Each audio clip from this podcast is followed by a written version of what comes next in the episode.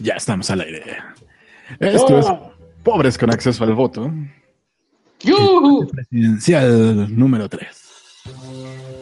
Todos vamos a morir. Si se alcanza a escuchar mi voz o le bajo la música. Digo, le yo querría que bajar un poquito más, que se escuche un poquito más nuestra voz que la de estos cuatitos. Porque pues nuestra voz es la que importa. Nuestra voz es eh, la, la voz del pueblo, ¿no? Humildemente, sus humildes siervos de la nación, altezas serenísimas que somos nosotros aquí en el podcast. Eh, voy a tardar un momento en abrir el chat de la transmisión para poder interactuar con ustedes, gente bonita que nos está viendo. Pero recuerden, esto es el tercer debate presidencial. Cualquier cosa que vaya a pasar de aquí a las elecciones tiene que pasar aquí, hoy, en este momento. Si no pasa aquí, hoy, en este momento, ya no pasó. A pesar del el video filtrado de, de Buenas impresionante. noches, bienvenidos al tercer debate presidencial transmitido desde el Gran Museo del Mundo Maya en la ciudad de Mérida, en Yucatán. Yo soy Gabriela Barkentin y me acompañan en esta conducción mis queridos amigos Carlos Puch. Carlos, ¿cómo estás? Buenas noches. Muy contento de estar aquí, Gaby. Y también Leonardo Curcio. Leonardo, ¿cómo estás? Buenas noches. Gaby, Carlos, buenas noches. Buenas noches, México. Este es el último de los debates organizados por el Instituto Nacional Electoral. Como los dos anteriores, se transmite todo el país por radio, televisión y por decenas, literal, decenas de plataformas digitales y de redes sociales. Entre las cuales están pobres con acceso a Internet. Así es. Ya lo dije, no es el critter fingiendo mi voz. De una manera idéntica. No, señor. Oye, una cosita. Tienes toda la razón. Pobres con acceso a internet es el mejor lugar para verlo. Deberían de darle dinero al critter, que aparte es un muchacho muy, muy atractivo. Oye, una cosa, Gabriela Warkentin no se parece nada a la caricatura que está en su Twitter, eh, te tengo que decir. Esta es la primera revelación de la noche. Mérida, para subrayar Te dijeron que, era, que se parecía a ti alguna vez. No, a la caricatura que tiene ella en su avatar de Twitter. No, pero alguna vez en el chat dijeron que se parecía a ti. Ah, sí, no, no recordaba semejante, semejante insulto hacia ella. Damos la bienvenida al candidato independiente Jaime Rodríguez Calderón. Bienvenido, candidato. Buenas Buenas noches. Ah, sí fue, tuvo la des- el descaro de ir. bienvenida también al candidato de la coalición Todos por México, José Antonio Mid. Bienvenido, candidato. Buenas noches, muy buenas noches a todos. Buenas ¿Qué noches. hace, qué hace ahí? Ya, ya no tiene nada que hacer, güey. Tenemos historia, Andrés Manuel Observador. A ver si Buenas noches. Buenas noches. Y también al Eh, candidato nuestro de la presidente, burra, burra. coalición Al frente, Ricardo Anaya. Bienvenido, candidato. Muy buenas noches. Y ahora Arriba el PRD, arriba el de PRD. Este debate. Hace poco, nunca había escuchado un comercial de, de usuarios de Twitter y Facebook este, realizaron ¿se llama Anaya? comentarios y preguntas Eh, relacionadas ajá. con los Radio. temas del tercer debate. Están explicando cómo va a ser el debate, no nos importa, la verdad. ¿Qué están explicando? ¿Cómo va a ser la votación? ¿O qué? Recibió los resultados de las Sí. tendencias que reflejan los temas de mayor ¿qué interés importa? de los usuarios. Bueno, te decía, escuché un, un spot de Anaya en radio abierta y era de que. Anaya, vota por Anaya, no sé qué, no me acuerdo qué decía, pero era mucho así, Anaya, Anaya. Y al final fue un shock porque al- el final era, eh, Un anuncio del Partido de la Revolución Democrática, PRD. Vota por el PRD. Y yo, ¿what? Nunca me había caído el S20. El de este segmento es entonces Estoy hablando que fue hace como dos, tres días. Tal vez el tema más importante para la mayoría de los preguntas, conversaciones mereció la convocatoria que hizo el Instituto Nacional Electoral en redes sociales para el debate, más de 2.000 conversaciones en redes sociales sobre este tema. Déjenme aprovechar este momento para agradecer a los laboratorios sociodigitales. Déjenme aprovechar este momento para avisarles que en la del momento, En tiendita del momento podrán encontrar todos mis diseños en tazas o en camisetas. Absolutamente todos los que ustedes se imaginen, ustedes hayan visto dibujos míos, ya están ahorita en la tiendita del momento puestos. Todo el catálogo son decenas, creo, ¿no? Decenas de dibujos, de diseños y ustedes pueden comprar como tazas, como camisas. ¿Qué más hay en la tiendita del momento, aparte de tazas, camisas? Ah, estás Bueno. camisas y hay unos videojuegos que todavía no termino de vender. Pero de merchandising de nosotros. Eh, tazas, playeras, tanto tuyos como de, de- de Raven, míos, de Axelexa. Todo ya está ahí, pues. Las tazas ya están disponibles a la venta. Esas ya las, las piden y en unos días les llegan. Un programa Las playeras todavía están en preventa. Ah, ok. Va poco a poco. Tampoco, eh, tampoco me exijan tanto. Ah, bueno, por lo pronto pueden comprar tazas. Aunque la verdad les mentí, no hay absolutamente nada mío ahí. Ahorita todavía solamente pueden encontrar cosas de tuyas. Segunda mayor. llama- de Raven y Dark Alexa. Solo faltas tú. Ah, ok, el pendejo soy yo, ok, no. No me había dado cuenta de eso. O tendría que significar nuevos o más De haber sabido, no hablo. Ahora está en mesa redonda, ¿verdad? Quiere bajar el IVA en la frontera, quiere revisar el, el subsidio a los combustibles. Ok. ¿De dónde va Vamos a subirle un poco al debate. esas promesas de campaña? Esa es la preocupación. ¿Se- en las se te hace? Si van a ser impuestos, si va a ser deuda. Adelante, candidato Naya. Muy buenas noches. Yo lo he dicho Cool, con pues. Primero, tenemos que revisar el gasto, porque el gobierno hoy gasta muy mal y además hay enorme corrupción. No es momento de aumentar impuestos. Y si vamos a hablar de crecimiento económico, necesitamos concentrarnos en lo que más le importa a la gente, que es su ingreso personal, el ingreso en el bolsillo de las personas, el salario de la gente. Hoy, la mitad de la gente en nuestro país, de los que tienen trabajo, ya no hablemos de quienes no tienen un empleo, ganan menos de 180 pesos al día. ¿Quién puede vivir dignamente con menos de 180 pesos al día? Tengo propuestas muy concretas. Primero necesitamos más crecimiento económico y para eso es indispensable que haya mayor inversión. Segundo, tenemos que elevar los salarios, empezando por aumentar el salario mínimo. Mi propuesta es duplicar el salario mínimo. Candidato, can- candidato Naya, nada más déjeme interrumpirlo. Una vez más, inversión pública, el programa de los mil días, inversión pública, subirla al 5% del PIB o al 6% del PIB como lo promete su plataforma, Sí, sin impuestos, Implica- solo con ahorros. ¿Por qué no me dice entonces dónde están esos ahorros? Implica en el caso de la inversión pública Va a ser confrontación gasto y aumentar el gasto en inversión. Así, es, así está planteado en nuestro programa. Y para estimular la economía lo que tenemos que hacer no es aumentar impuestos. Estoy proponiendo también que todas las personas que ganan menos de 10 mil pesos al mes, les quitemos el impuesto sobre la renta. Quizá no lo saben, pero sus jefes, sus patrones, retienen el impuesto sobre la renta y lo entregan al gobierno. Pero no en es cierto que ya automático. hoy en 7 mil pesos y para abajo hay una cosa que se llama subsidio al empleo Sí que la no hay. le cuesta Y- a, a quien, a quien, Sí a la quien hay. trabaja hoy. Sí la hay y de 7 mil pesos para arriba no la hay. Por lo tanto, quien hoy, por ejemplo, gana 10 mil pesos, con esto que yo estoy planteando, en automático su sueldo va a aumentar a 10 mil 800. A los de menores ingresos, justamente la medida es duplicar el salario mínimo. Pero déjame decir algo que es lo más importante, por favor. Hay un error en la transmisión porque estoy viendo la imagen de Anaya, pero estoy escuchando a Andrés Manuel López Obrador, ¿no? Hoy el principal No. obstáculo para que crezca la economía es justamente la corrupción. Yo quiero hablarle a la gente que nos ve en su casa. Sí, ya acabo de ver que sí. De una campaña brutal de ataques, de mentiras, de infamias, por una razón muy simple. La Porque mafia me del poder. atreví a decir que cuando yo sea presidente de México, habrá una fiscalía autónoma que investigue al presidente Enrique Peña Nieto y su participación en los escándalos del sexenio, incluyendo Ayotzinapa, Can- la Casa Blanca. Necesito Necesito terminar, por favor, me quedan Lo sé, 20 segundos. pero Quiero por, terminar por la idea. respeto a quien, a quien mandó Carlos, preguntas de redes pero te sociales. pido terminar la pregunta, porque Adelante. es muy importante. Adelante. terminar con la corrupción. Y eso implica una comisión para investigar directamente. Es el peje. de la Quítenle la máscara. Esto No, pero es, es el peje de Quiero hace decirles que 12 no les tengo miedo. Es el peje del año pasado. Más alto nivel. O del. Tiempo, candidato Anaya, gracias. Candidato López Obrador, usted escribió en este libro que a diferencia de aquellos que creen que el mercado y los elementos externos dinamizan la economía, usted cree en la intervención pública. Hoy tenemos una hipótesis plausible de que nos quedamos intelecán después de los acontecimientos. Andrés Manuel López Obrador dice ahorita, yo apoyaré el libre mercado, me, me voy de aquí.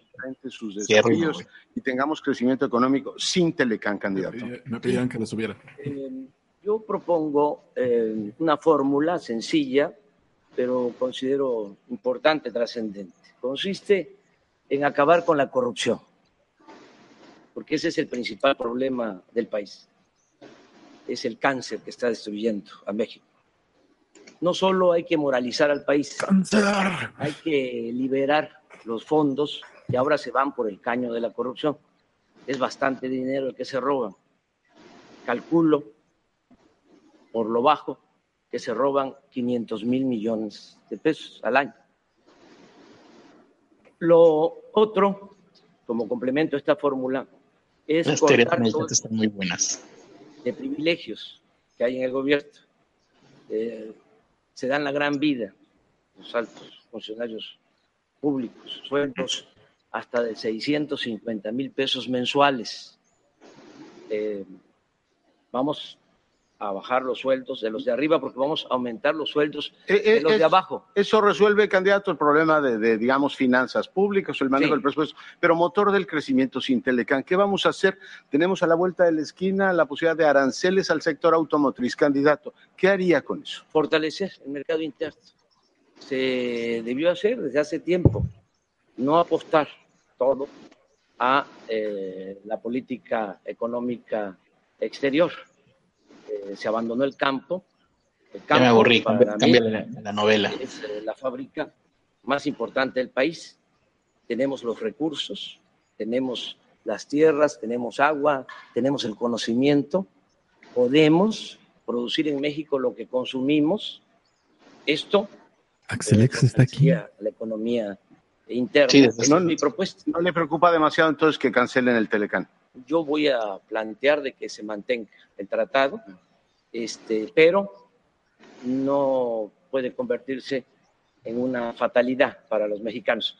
Nuestro país tiene muchos recursos naturales, muchas riquezas, tiene un pueblo trabajador. Lo único que le hace falta, y va a haber pronto, muy pronto, es un buen gobierno. Candidato, so- somos uno de los países que menos recauda, ya no solo el parámetro OCDE, incluso en términos de América Latina recaudamos poco. Usted propone que haya, y también lo escribe en el libro, subsidios y créditos para el campo, ha planteado que en tres años no subirá la gasolina. ¿Se puede hacer todo esto sin incrementar los impuestos, pensando en que recaudamos 13 puntitos del PIB? Candidato, mi fórmula es acabar con la corrupción, eh, ¿eso cuánto da en términos? alrededor de 300 a 500 mil millones. Eh, ¿Cómo sacó plan de eso? austeridad costaría de 200 a 300 mil millones. Por las cifras de cuánto Eh, cuesta la corrupción. Una bolsa de 600, 800 mil millones ¿Cómo, cómo para impulsar eso? actividades productivas, y para el bienestar Ya. de la gente. Eh, En este No habría necesidad de aumentar impuestos, es mi compromiso. No aumentarían los impuestos en términos reales, ni a las rentas altas, tampoco. o sea, las No, rentas altas no, empiezan en 40 mil pesos en este país. no, hasta no, 10 millones. No, este, no aumentaríamos impuestos, no eh, aumentaría la deuda y no habrían gasolinazos. Ca- A Candidato, huevo. en este libro dice usted sobre el tema de eh, la energía que convocaría una consulta para ver efectivamente si se mantiene o no la reforma energética. Consulta o plebiscito, dice. Le pregunto, ¿la va a mantener eso? Y en caso de que la mantuviera y fuese presidente, ¿cuál sería su postura? ¿Defender la reforma energética que hoy tenemos o volver al modelo anterior? Vamos a revisar los contratos. Primero, no queremos contratos leoninos, no queremos que otros hagan un negocio con lo que es nuestro. Gracias, candidato. Primera réplica para el candidato, mi candidato. Muy buenas noches, muy buenas noches. Esta película ya la vimos. Y no solamente la vimos en México. ya la vimos. vieron 173 países, perdón, 130 países en los últimos años. Y esta película, en esos 130 Ay, qué bonita esa mesita mal. Termina con pobreza y desempleo. De hacer lo que dice Andrés Manuel, quienes nos Esa. están oyendo van a enfrentar primero desempleo y un incremento en la está del más a gusto. 30%. Gracias, candidato. Candidato José Antonio Mid, este, usted sabe muy bien que las mujeres somos muy activas en redes sociales y por lo tanto pues hubo muchas preguntas de mujeres este, y de manera específica para usted. Hay una ola de transformación que recorre el mundo, la inclusión integral, equitativa, productiva de la mujer a la economía. Hay estudios como los de McKinsey que apuntan que habría un aumento sustantivo al PIB si las mujeres tuvieran la misma participación que los hombres en la economía. Y hay varias cosas, candidato. Incluso en su libro, usted ha dicho que quiere convertir a México en una potencia global y va a centrar sus esfuerzos de manera muy especial, reitero, en las mujeres. Pero le llegaban cuestionamientos muy críticos a través de las redes sociales porque decían que pareciera que sus propuestas son sobre todo asistencialistas, becas, salarios, pero no hay una propuesta integral para la igualdad. ¿Qué responde a esto que le dijeron de manera muy puntual, candidato? Gracias, Gaby. Eh, primero estamos a dos días de que empiece el Mundial. Entonces yo quiero desde aquí, desde el mundo quiero, maya, quiero resaltar a mi machismo. selección ahí, la mejor de las suertes. Selección, mundial hombres fuertes que trabajan. El tema es O bien importante. Aprovechó Si para crecer, apoyar a la selección. cerrar algunas brechas. Y una de las brechas más, más importantes que hay hoy en México es la brecha entre el hombre y la mujer, la inclusión sobre todo de la mujer en las alternativas productivas. Y efectivamente, esos estudios señalan que podríamos crecer más o menos medio punto del PIB más si cerráramos la brecha de participación entre el hombre y la mujer. ¿Qué estamos proponiendo? Estamos proponiendo primero estancias y guarderías de tiempo completo y con alimentación. Estamos proponiendo multiplicar por cuatro las escuelas de tiempo completo, también por alimentación. Eso implica pasar de cuatro a ocho horas en las escuelas. Y estamos efectivamente planteando becas para que las mujeres puedan regresar y terminar, sobre todo secundaria y preparatoria. Y eso les va a abrir mejores alternativas de empleo. ¿Y hay recursos para ello, candidato? ¿De dónde van a salir? Porque es la otra pregunta que nos hacen todo el tiempo. ¿Qué buenas ideas? ¿De dónde va a salir Mira, ese el, dinero? el programa de estancias debe de costar más o menos 4 mil millones de pesos. Eso quiere decir que podríamos duplicarlas sin que genere una presión importante. Y eso nos permitiría tener un piso parejo de apoyo a las mujeres y a las familias para que tengan mayores espacios de participación. ¿Y, y por qué esto es importante? Al final, decía Carlos Puch en su introducción, lo que es importante el crecimiento es que genere empleo. O sea, al final el crecimiento así lo medimos en las oportunidades que tenemos los mexicanos de trabajar. Y quienes aquí estamos hemos tenido oportunidad de ayudar a que esos empleos se generen. Voy he sido dos veces secretario de Hacienda. Es lo que las mujeres necesitan, ¿no? secretario de Hacienda se generaron 1.1 millones de empleos. Y decíamos al principio, Ajá. si nosotros cerramos las brechas, podemos generar más. Pero tenemos un elemento que es bien interesante y que nos están escuchando en casa seguro les va a llamar la atención. ¿Cuántos empleos hemos generado? Andrés Manuel fue jefe de gobierno de la ciudad. Justo antes de que él llegara, en la Ciudad de México se generaban más o menos 7 mil empleos. Sí. Rosario Robles. Justo después de que él se fue, con Alejandro Encinas, se generaban casi 11 mil empleos. Me. Cuando él fue jefe de gobierno de la No, ciudad, se generaban solamente 226. Eso quiere A decir ver, que lo único que sabe Andrés Manuel es destruir empleo. Déjeme, nada más para no perder el hilo, porque en verdad nos insistieron mucho de contestaran las preguntas que les tenían. Una muy concreta. Usted ha ofrecido de manera reiterada la seguridad social para trabajadoras del hogar. Sí. Es un ejemplo de lo que nos pasa en el país. Sin embargo, está pendiente la ratificación del convenio 189 de la Organización Internacional del Trabajo, que en este sexenio no se hizo, a pesar de que hubo peticiones y peticiones y peticiones de organizaciones para ello. Estamos hablando de más de dos millones de personas que están en estas condiciones. Y usted dice, Seguro Social. La pregunta directa es, ¿y por qué tendríamos que creerle ahora sí cuando en este sexenio no se ratificó un convenio que México suscribió en esta materia? Mira, Gaby, son 3 millones de personas las que tenían la posibilidad de accesar al seguro social. Y lo que estamos planteando es muy sencillo, que la seguridad social sea para los patrones deducible y que eso permita que incorporen a las trabajadoras del ¿Qué hogar a la social. ¿Por qué no Yo se quiero ver cartulinas, por Porque favor. porque para mí es importante. No te estamos Ernesto. el audio Es del una película que no vas a ver, porque Andrés Manuel va a volver a perder. Esta película habla sobre la Gran Depresión en México de 2018 a 2024. Esta película solamente la va a ver Andrés, que va a tener mucho tiempo en su rancho terminando esta elección. Gracias, candidato. ¿Es Candidato una película Calderón? ¿Qué es eso? Tanto No, es una- nada más hizo la portada. en Es un declaraciones, una y otra vez que usted quiere eliminar el salario mínimo. ¿sí? Será por eso que las redes sociales salario fue la segunda palabra más utilizada en las preguntas dirigidas directamente a usted para este segmento. Déjeme tomar una conversación Si que Mira hubo habló sobre la sobre el selección, salario espero que el Bronco hable sobre la año. ¿Cómo se va a defender un No trabajador entendí. frente a un empleador No, que porque está muy fuerte. menos de lo que hoy es el salario mínimo, que de por sí es insuficiente, y eso lo sabemos todos. ¿Cómo se puede defender? Eh, quiero arrancar con esa pregunta, porque es de ellos, es de las redes sociales, un trabajador que Porque dice, nos escuchemos nosotros, Ya. diario, ya nos entendemos. Creo que ya. pues, Parece que sí. Ahí No está. hay en México alguien que pague 40 pesos diarios. ningún trabajador va a trabajar por 40 pesos diarios. Lo que yo propongo no es eliminar el salario mínimo, propongo incrementar Ah, el ingreso básico de una persona a 350 pesos diarios.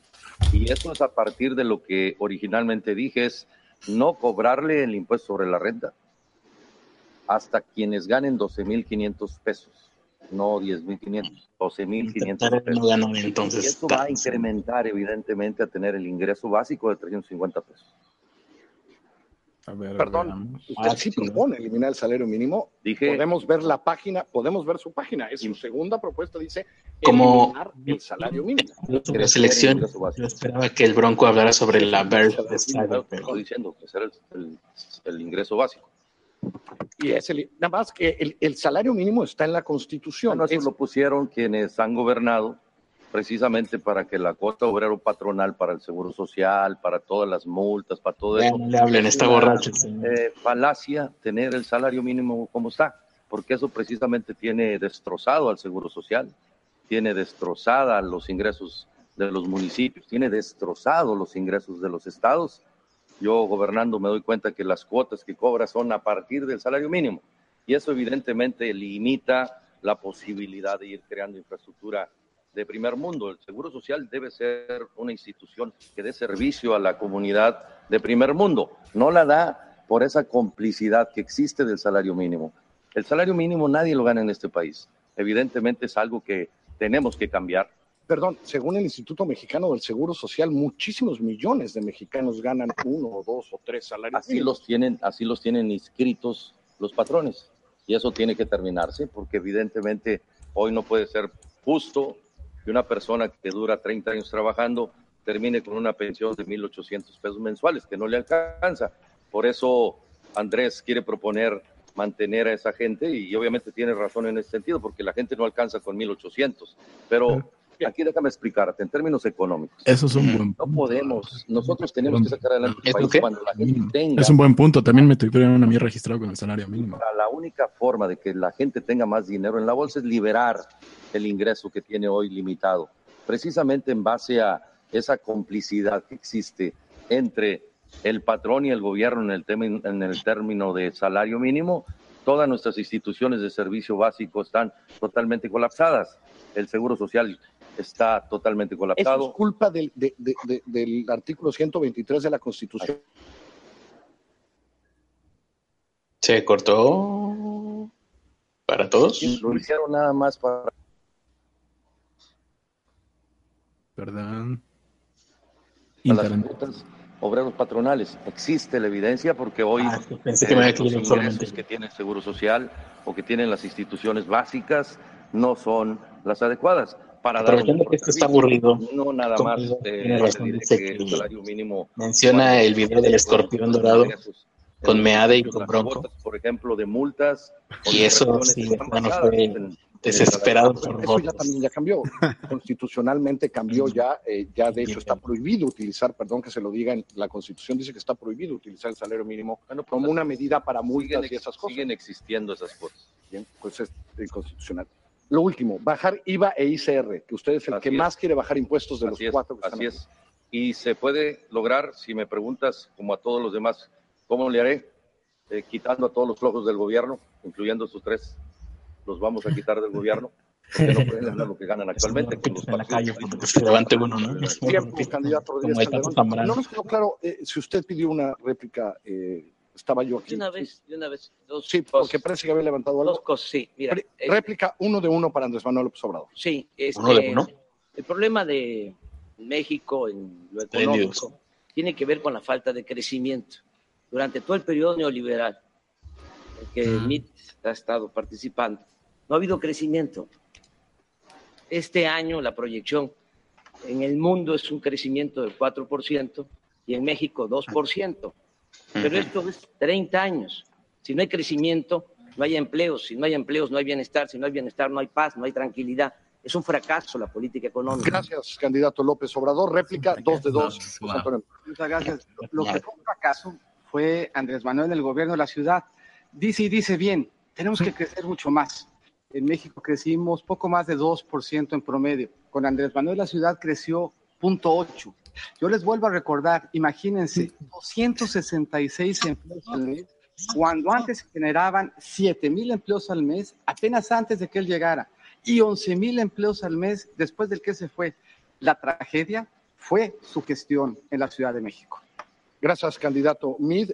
Réplica. Lo único bueno del debate es que no vino el pinche Toño porque ya me imagino lo aburrido que hubiera estado sus comentarios. Que hoy Qué las barbaridad. en México de manera verdaderamente injusta por hacer el mismo trabajo y con la misma capacitación, en promedio ganan 30% menos que los hombres. Yo me comprometo a que cuando yo sea presidente, eso se va a acabar. Voy a hacer cumplir lo que establece la ley federal del trabajo, que es clarísimo. A trabajo igual, salario igual. Las mujeres van a contar conmigo. Gracias. Valió verga. A todos mal capacitados. Mira, se, al bajar el ICR y el IVA, automáticamente la gente tendrá más dinero. Vamos también a proponer que se incremente el reparto de utilidades del 10% al 15%. Eso va a potenciar el desarrollo económico de México. Y evidentemente aquí tiene que haber una condición que permita que eh, el mexicano decida, ¿no? Porque quienes han resuelto que no se haga son los tres partidos que están aquí porque no toman decisiones. Gracias, candidato. ¿Alguien tiene una réplica más en este segmento? Candidato Anaya, por favor. Tengo otra propuesta muy concreta. gobierno. bajar el precio de la gasolina, que hoy es injustamente alto. Cuando la gente va a una gasolinería y compra un litro de gasolina magna, paga en promedio unos 18 pesos. De esos 18 pesos, 6 pesos son impuestos, fundamentalmente un impuesto que se llama impuesto especial sobre producción y servicios. Yo me he comprometido públicamente y hoy lo reitero a bajar ese impuesto para que baje el precio de la gasolina porque es lo justo. Gracias, eh, candidato. Le queda réplica al, al candidato López Obrador, que ya me la pidió. Candidato Bueno, adelante. nada más para decirle al señor Mitti que si fuese así como él lo plantea, pues los capitalinos no nos estarían apoyando. ¿sí? Y pobremente, sin presumir, este, estamos ahí 4 a 1 en la capital de la República en cuanto a intención de voto. Y en cuanto a que van a bajar el precio de la gasolina, si ellos lo subieron, estos dos aumentaron el precio, Falso. ellos fueron los del gasolinazo, es estos falso. que tengo aquí. Absolutamente. Gracias, eh, candidato López Obrador. Ya, el candidato. ¿tiene réplica más? Gracias. Ah, no, ya no quiere, perdón, ya no tiene. Ya siéntese, señor. Nunca la había contestado. La tercia, la tercia maldita les llamo hoy, ¿no? Porque finalmente han destruido a México. Los Me van a ganar. tienen sus antecedentes de partidos políticos. El tema económico creo que es Tú no, güey. Anaya y el Bronco están urgidos. Quitando impuestos, obviamente. Yo ya lo hice en Nuevo León. Damos impuestos y el gobierno tiene más dinero, porque si bajas la carga fiscal, el gobierno tiene más dinero. El gobierno tiene que reducirse y es lo que yo propongo, reducir el gobierno, ampliar la base de recaudación. Gracias, se terminó su tiempo, candidato Rodríguez Calderón. Toca ahora esta primera mesa de discusión de la noche de hoy. El tema de la mesa es desigualdad y pobreza. Y en las redes sociales la palabra que más conversaciones causó fue ¿Quién es el moderador? Así, en pobreza y desigualdad, Carlos programas sociales. Hace casi ¿Quién? 30 Como los años, perros. los documentos que crearon el Programa. Nacional de Solidaridad lo justificaban poniendo el número de pobres en 40 millones de pobres en México. De ahí pasamos a Pronasol y a Progresa, a Contigo, a Oportunidades, ahora se llama Prospera. El Coneval reporta 6.489 programas sociales en todo el país, 150 federales, Dice 2.300. Fernanda que, oh my god, el Bronco volvió a hablar corre- coherentemente. de miles de Eso millones es una señal del apocalipsis. La última medición del Coneval hay 53 Me lo millones de mexicanos en situación de pobreza, 21 millones 600 mil con ingreso menor. Pregunta mínima. bastante si los norteños estamos a gusto con el Bronco, no. Y no solo eso. El 10% de la población más rica concentra el dicen algunos que todo 35% depende de la Cámara de Diputados. el 10% de la población más pobre. Bueno, esta es la mayoría de Morena, ¿no? En todas sus plataformas hay una referencia a las redes sociales. En la de ustedes tres hay nuevos enfoques de programas sociales, hay nuevas maneras de esto. En estas tres, y usted más bien lo que quiere es terminarlas todas. Lo que, la pregunta que quiero plantear a los cuatro es, ¿qué diagnóstico tienen ¿qué evidencia tienen que su propuesta específica Yo problemas cardíacos, dice AMLO. en estos nuevos programas sociales que quieren crear, que quieren No, me dijeron que no dijera eso. sí va a impactar, a impactar de verdad en la pobreza por ingresos, que es la que todos los otros programas parecen no han podido afectar. Ah, ya vi la ¿Qué imagen que sacó país me lo ha de con la película esta. Pinche. Por sorteo. Adelante.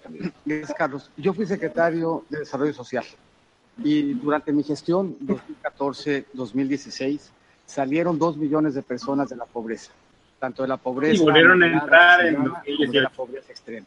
Dos millones. Eso quiere decir que el enfoque que entonces se utilizó es lo que debiéramos de hacer hacia adelante. está Y eso es abajo lo que de que valen. El Estado Nacional de Inclusión siga ¿Es hacia el adelante. Eso implica que nosotros resolvamos un problema estructural. Quienes nos están escuchando sabrán, en México hay 48 Con ese toma millones de jóvenes que no terminaron la el video de. Ahí está nuestro principal problema. Mientras no corrijamos el tema educativo, mientras en México no trabajemos para que todos los jóvenes terminen la preparatoria, nos va a costar mucho trabajo que un empleo, que es la única forma de fondo de resolver la proble- el problema, resuelva el, el entorno de oportunidades que necesitamos. Y para que terminemos la preparatoria hay que hacer varias cosas. Se acabó Por fin en este momento su tiempo. ¿Quién quiere? Ah, yo que yo tenía lápiz y papel. Me quedó el secreto de la vida es. Se acabó. Esta Ey. votación para el precio de la gasolina, los impuestos relativos a ella, 17 de octubre de 2013. ¿Quiénes votamos en contra? El número 8, Ricardo Anaya Cortés. Entonces, Aclaración hecha. eso que dijo López Obrador es mentira y soy el único candidato que me he comprometido a bajar el precio de la gasolina y ya expliqué cómo lo voy a hacer. Gracias, candidato. Segundo, ¿Cuál es la evidencia, el dato que su propuesta de apoyo de tal, que es básicamente el IBU, puede funcionar mejor que otras cosas que hemos tenido en México que no han funcionado? Lo primero que hay que entender es que la mejor política social que existe es el empleo, el trabajo bien pagado. Nada sustituye un empleo bien pagado. Pero yo quiero un gobierno que además haga una verdadera acción social. Y para eso estoy proponiendo un sistema de protección social universal. La clave es dejar de utilizar los programas sociales para controlar política y electoralmente a la gente en pobreza y verdaderamente ayudarles a salir adelante. ¿Cómo? Primero, infraestructura básica. Muchísima gente que hoy nos está viendo no tiene agua potable en su casa todos los días. Eso es inaceptable en pleno siglo XXI. Segundo, política de ingreso. Ahí entra el ingreso básico universal. Tercero, educación de calidad. Cuarto, salud. Y la clave del sistema es no usar los programas sociales para controlar políticamente a los pobres, pero ¿de qué sino que realmente para que puedan eso si la superar la pinche gente se le va a cagar encima? Ahora me tocará hacer algunas repreguntas, pero eh, candidato López Obrador, usted eh, propone uno nuevo que tiene que ver con el de los jóvenes, con las becas a los jóvenes, y doblar uno de hace mucho Na- tiempo. Nadie es de realista. Nadie es realista. Nadie va a decir, no, no hay manera. Porque esto de verdad va lo a que estás cambiar preguntando es una los números de pobreza que no han cambiado en el país en tanto tiempo y nuestros porcentajes de desigualdad. ¿Qué evidencia tiene para decir ahora sí esto va a cambiar los números en México seriamente? Lo que va este, a, a moderar la indigencia y la opulencia, como diría Morelos, es eh, el combate ¡La a la acabar con la corrupción. Está demostrado que La guillotina. corrupción Vamos a guillotinarlos a todos. no hay inseguridad, no hay violencia. Suecia, Dinamarca, Noruega, Finlandia, Nueva Zelanda. Ahí en esos países la clase mayoritaria es la clase media. En nuestro país, desgraciadamente, por la corrupción, la clase mayoritaria es la clase pobre. Solo unos cuantos Yeah. Nos saludaron, nos mandan saludos. Eh. Eh. No es estructural, no es de un sistema económico, sino es, es, La causada corrupción, por la la corrupción. corrupción es, eh, sí, la corrupción es la causa principal de la desigualdad social y Pásame económica. el whisky, voy a echar un trago. Digo López Obrador. Ese es el principal Este, problema. corrupción. Ahora, ya. Cada vez que haya ¿cómo, corrupción, es un caballito de whisky. llevar a cabo acciones Yo voy a echar un para puño de eh, frituras. combatir la pobreza, acabando con la corrupción y destinando ay, todo lo que se bien ahorre a impulsar el desarrollo, Yo, a la yo voy a aumentar el colesterol. programas de bienestar. A mí me toca y tengo el gran orgullo Hoy le toca. Mejor, el programa mejor evaluado es el del apoyo a los adultos mayores. Ese salió de esta cabeza, de este corazón. El mejor programa social de los últimos tiempos. ¿Qué dijeron de Sague? No presumo, pero creo eso es muy importante. Y ahora vamos a darle atención especial a los jóvenes que se les ha cancelado el futuro.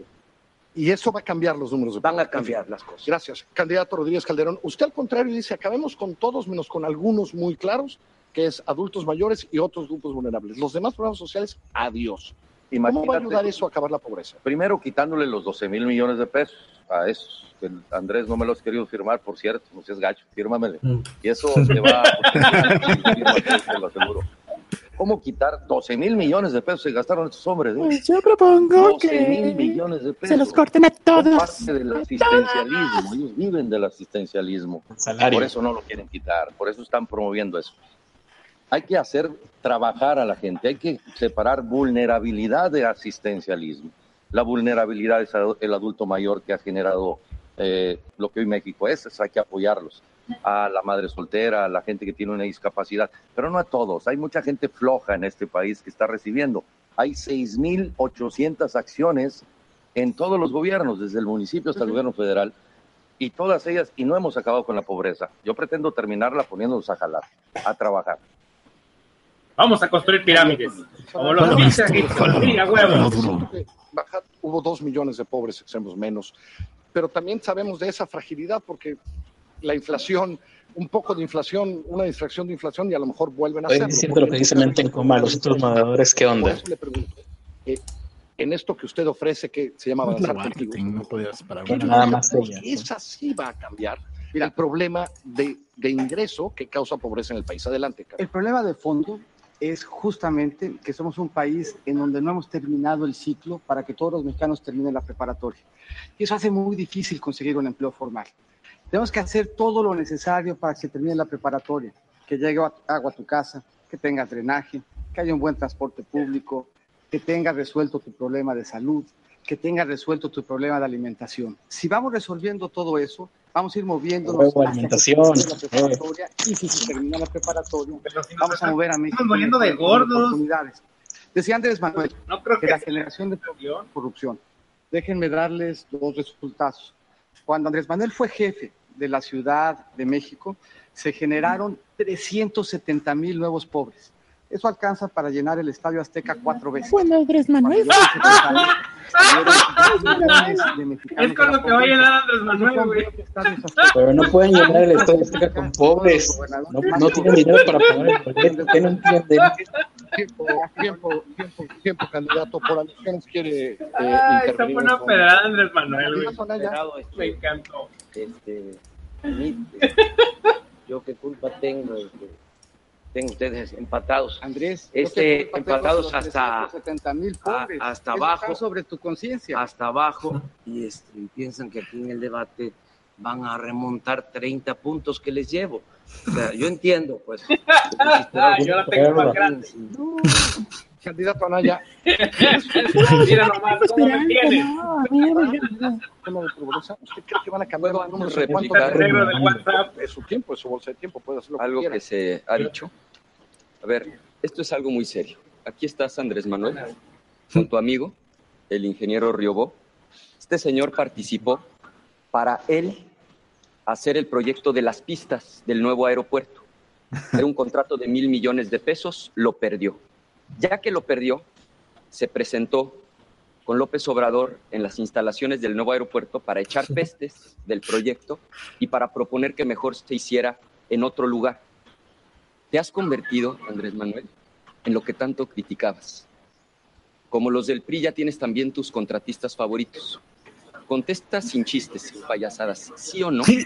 Cuando fuiste jefe de gobierno, a Riobó le otorgaron contratos por asignación directa, sin licitación, sin concurso, por 170 millones de pesos. Contesta sí o no. No, no, no, no tiene sentido lo que planteas.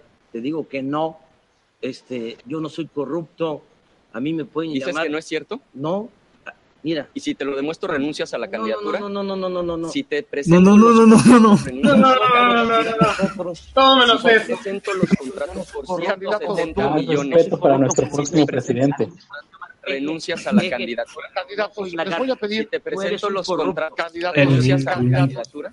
candidato Anaya, por respeto a la gente que me hago sus preguntas, les voy a pedir, después de este intercambio, Por que respeto a la gente, no mames. Le voy a pedir al, a- al candidato Rodríguez Calderón que utilice su tiempo para hablar Mexicanos, No diga cómo va a mamadas, por acabar, favor. de cómo va a acabar, cómo va a acabar con la desigualdad a partir, acabando con las redes sociales y con su plan económico. mira, Por respeto a la gente, deje de Nuevo. León es el único estado que ha terminado casi con la pobreza. Con la pobreza extrema. Ya no. Terminamos con el asistencialismo. Y la No me avisaron. Hay que Eh, generar por eso.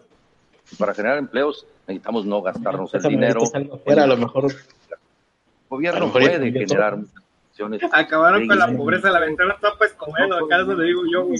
Cada, cada vez están muriendo la más libre los empresa, libre negocio, la libre oportunidad. Y para eso hay que generar los fondos necesarios como para que tengamos, por ejemplo, eh, la reducción a la jornada laboral de la mujer. Eso sería grandioso. En Nuevo León lo hicimos ¿La a través de una- reducción? Sí, sí. Es decir, que las mujeres trabajen menos. Así es, en Nuevo León ya lo hicimos a Ah, partir de un acuerdo con los empresarios y los empresarios reducen la ¿Las jornada laboral y el Estado les subsidia a través del impuesto sobre la nómina ese salario.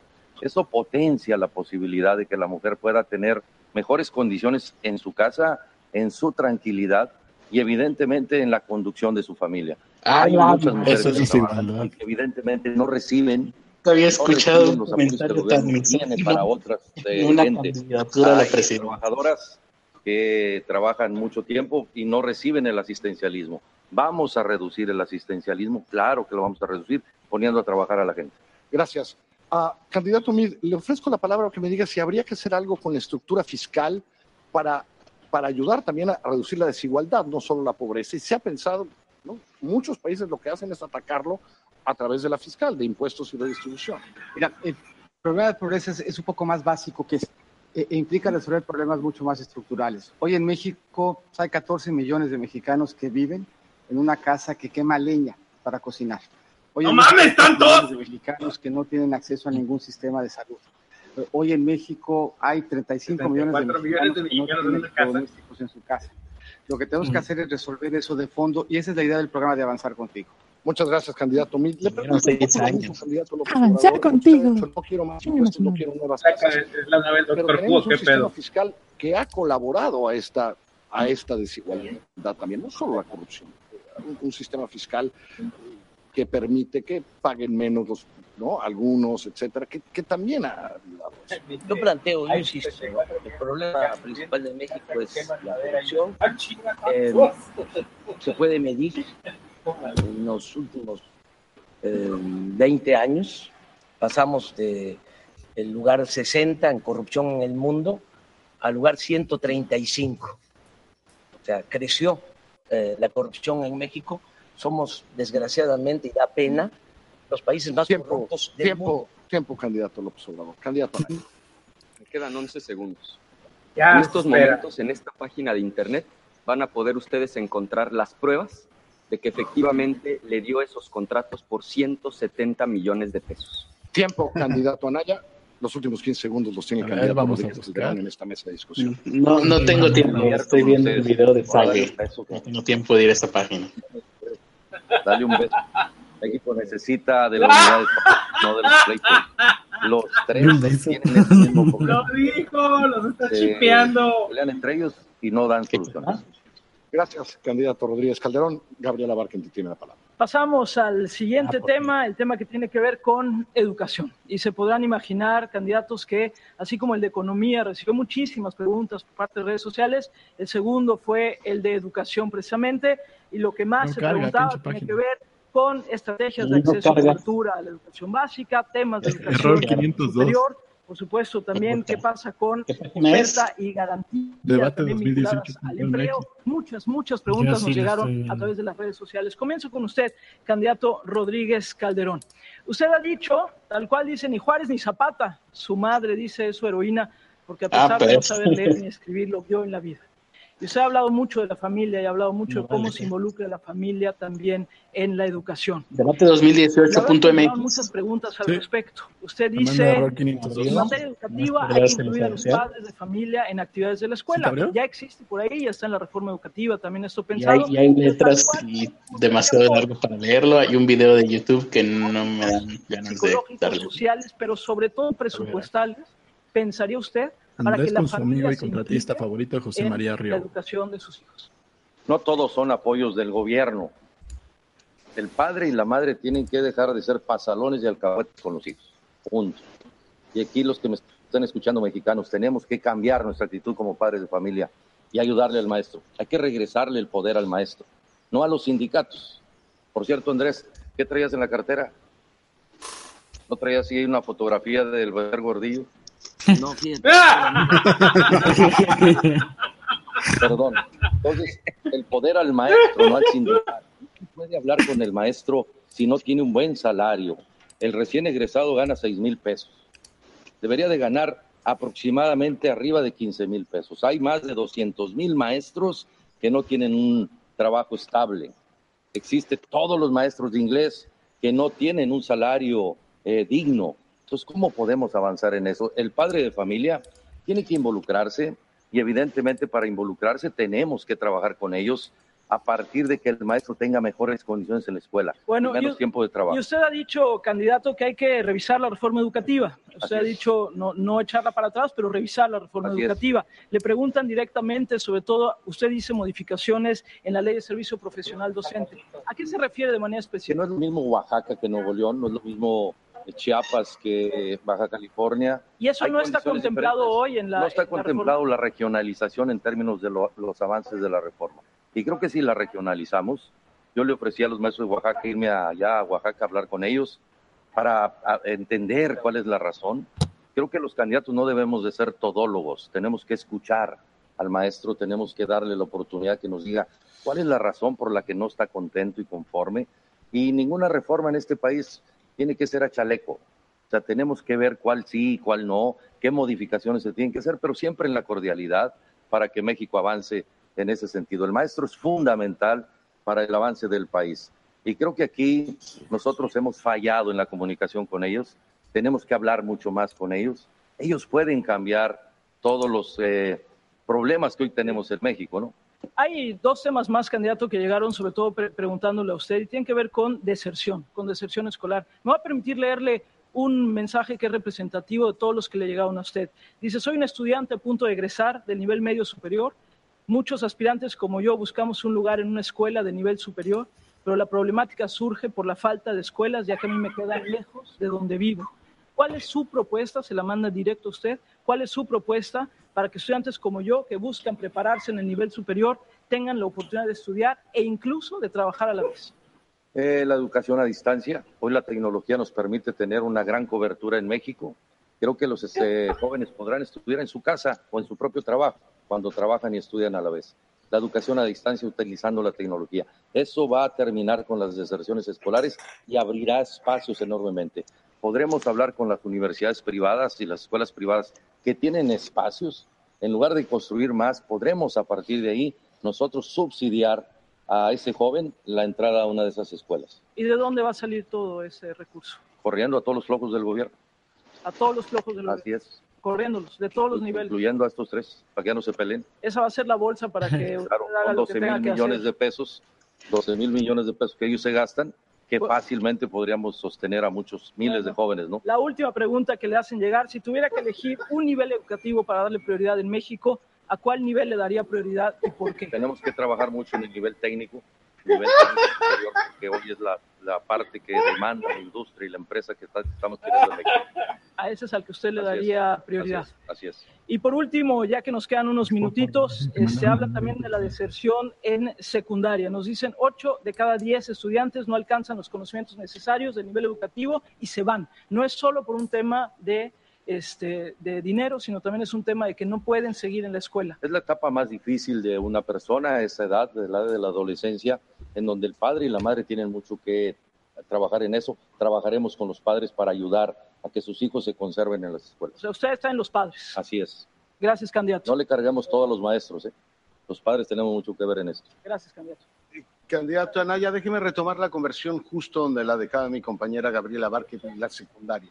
Es una auténtica zona de desastre. Según planean, nuestros chicos no se expresan bien y no saben hacer operaciones complejas. ¿Tiene usted un plan concreto para atacar el problema de la secundaria en nuestro país? Sí, en términos generales tenemos un reto doble. Por un lado tenemos un reto de cobertura y por otro lado tenemos un reto de calidad educativa. Pues efectivamente, para que haya mejor calidad, la reforma educativa plantea justamente en su parte correcta dar herramientas a las maestras y a los maestros para que puedan hacer mejor su trabajo. El problema, y hay que decirlo con toda claridad, es que la reforma se ha implementado muy mal. Yo estoy en contra de ambos extremos.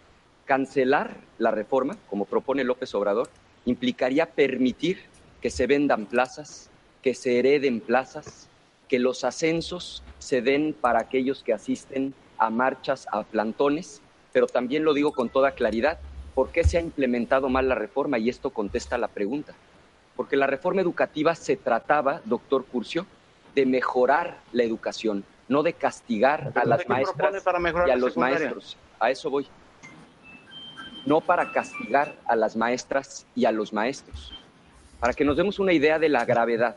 Hoy se está gastando el triple en las evaluaciones de lo que se gasta en la formación y en la capacitación de los maestros. ¿Qué se requiere? Más capacitación para las maestras y para los maestros. Y doy un dato que pinta de cuerpo entero el desastre y con esto termino la idea. Este gobierno gastó más dinero en publicidad, en este caso de una persona, del secretario de Educación Pública, por cierto, el coordinador de campaña de José Antonio Mil, más dinero, 1.963 millones, que lo que gastaron en la formación y en la capacitación de un millón de docentes. ¿Qué tenemos que hacer? Invertir la fórmula, dígame- dígame gastar más en la formación y en la capacitación. Dígame brevemente para pasar a otro tema que hay un montón que le preguntan. ¿Usted cree que las pruebas deben ser, deben ser las de evaluación de los jóvenes, muestrales o censales? creo que debe haber muestras censales y segundo, pruebas censales y pruebas censales y que se debe de modificar el momento en el que se están realizando. El problema es que actualmente se realizan cuando los niños, por ejemplo, ya terminaron la primaria y nos estamos enterando cuando ya están en secundaria de las carencias que tienen. Necesitamos invertirlo, lo explico, para que la prueba de manera censal se haga en quinto de primaria antes de que terminen la primaria y de esa manera se les puedan dar los conocimientos que les faltan para secundaria. Anaya, y concluyo. tengo y lo varias mismo- preguntas. Y lo mismo para secundaria. En lugar de hacer la prueba cuando los resultados están en primero de prepa, hacerla en segundo de secundaria. Mire, Fátima le pregunta sobre el tema de universidades que aparece mucho en la conversación de redes sociales. Dice, ¿qué, qué va a hacer usted para desarrollar el espíritu científico? Desde el preescolar, usted sabe que México no tiene, no registra muchas patentes. Bueno, si ese fue el escándalo que le iban a sacar a AMLO el día de hoy, pues ya. Querétaro ocupa el 146 en Ya la no nada. latinoamericana. ¿Qué va a hacer con la educación? Bueno, está quedando dormido. Digamos, la innovación científica. Dos cosas. Primero, modificar el modelo. Necesitamos aprender a pensar, no a memorizar, y que lo que se aprende en las universidades, la ciencia que ahí se genera, se pueda aplicar. Y segundo, lo digo con toda claridad, que ningún joven se quede sin la oportunidad de estudiar por falta de recursos. No debe haber rechazados en nuestro país y tengo la fórmula para Gracias. lograrlo. Gracias. Gracias. Y antes de comenzar, eh, candidato, nos dicen por ahí que está sacando un celular y que, Estaba viendo la hora. y que no está permitido sacar el celular. Bien. Entonces le piden que le diga que por favor Bien, no saque el celular. Seguimos con las preguntas. Con usted, candidato. Por favor, educación, guarde sus teléfonos. grandes rubros que le Estaba viendo Uno tiene que ver, como se podrá imaginar, a través de las redes a la sociales, hora. la reforma. Estaba viendo el video de Sage. La primera pregunta Sí, seguramente. ¿va a Quítate, negro, del WhatsApp. ¿La va a cancelar toda o la va a modificar? Voy a cancelar la, la esencia de la reforma porque considero que no es una reforma educativa lo que se aprobó. Eh, es una mal llamada reforma educativa. Eh, que lo que se aprobó tiene más que ver con una reforma laboral es un mecanismo, una eh, represión, una coerción a maestros. Está dedicada a afectar a los maestros y tiene eh, una orientación mm, neoliberal, privatizadora, eh, eh, recoge lo que nos recomiendan desde el Siento que el vato le hace así como Pero cuando que... dice cancelar la esencia, de continúa. educativa, ¿cómo se cancela la esencia de la reforma educativa? Es decir, se echa para atrás Eh, toda y se vuelve a... Acabando con la corrupción. que no Huevo. eh, haya eh, represión al magisterio, que no se siga humillando a los maestros. Eh, se esmeraron en degradar a los maestros, echarles la culpa del atraso educativo, eh, una campaña de desprestigio al maestro. Eh, no se puede aplicar una reforma educativa de verdad sin los maestros. El que transmite el conocimiento en el aula es el maestro. Pero entonces, insisto, es hacer, echarla completamente para atrás y volver a hacer algo nuevo. Sí, nos vamos a poner de acuerdo con maestros, con padres de familia, con especialistas, Entonces sí Y se vamos a cancela. elaborar. Sí se cancela. un plan educativo nuevo para mejorar de verdad la calidad de la enseñanza sin afectar los derechos laborales del magisterio. ¿Y usted está de acuerdo en la evaluación del magisterio? Sí, pero este, está utilizada la evaluación, que fue el eje de esta mal llamada forma educativa, está utilizada con eh, propósitos persecutorios. Eh, eso no funciona. Antes de evaluar hay que capacitar, hay que formar. Los del magisterio diciendo, que ah, entonces sí nos van a evaluar. Maldito hay sea. que eh, convencer, hay que concientizar, no imponer las cosas como lo hicieron. Ya que no hable, la gente se va a dar cuenta de que no traen ningún proyecto. Ya, Voy a desde luego Ah, chinga, algo.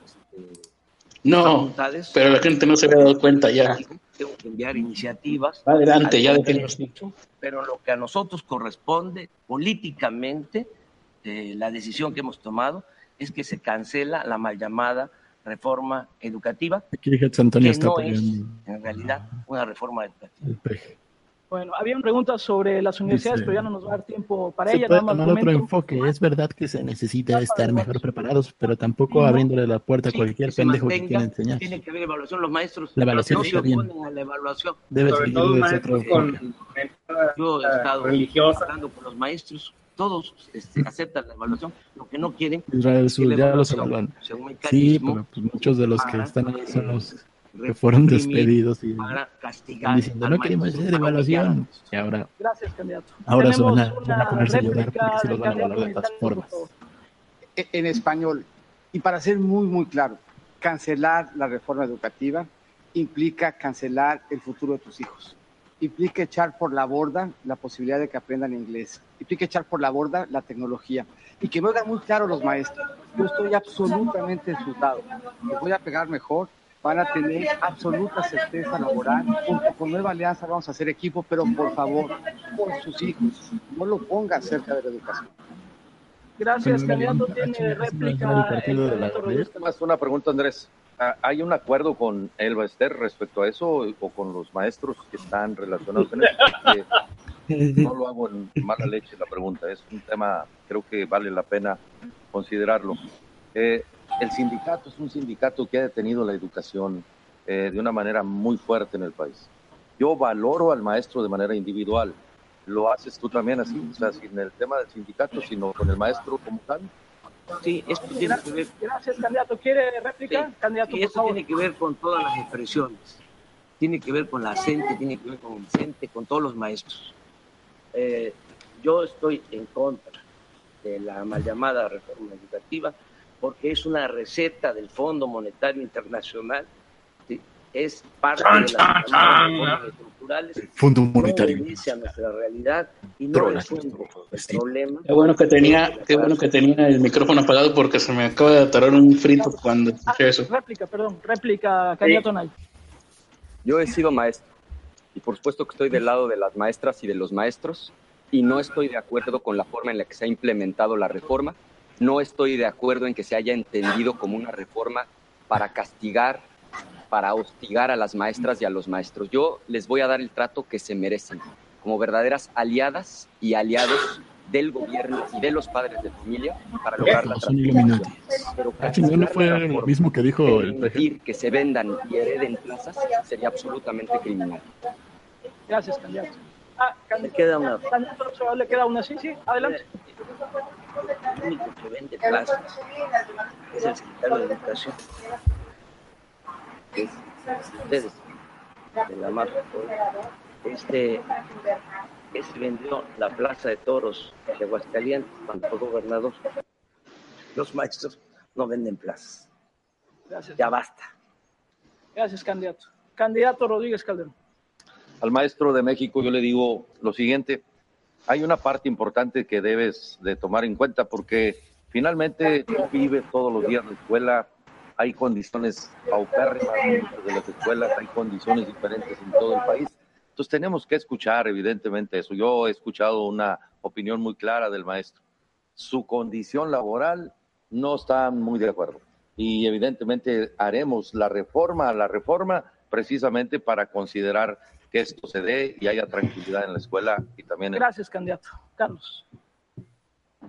Candidato, mide el primero de sus siete compromisos con la nación dice una educación de excelencia para nuestros hijos.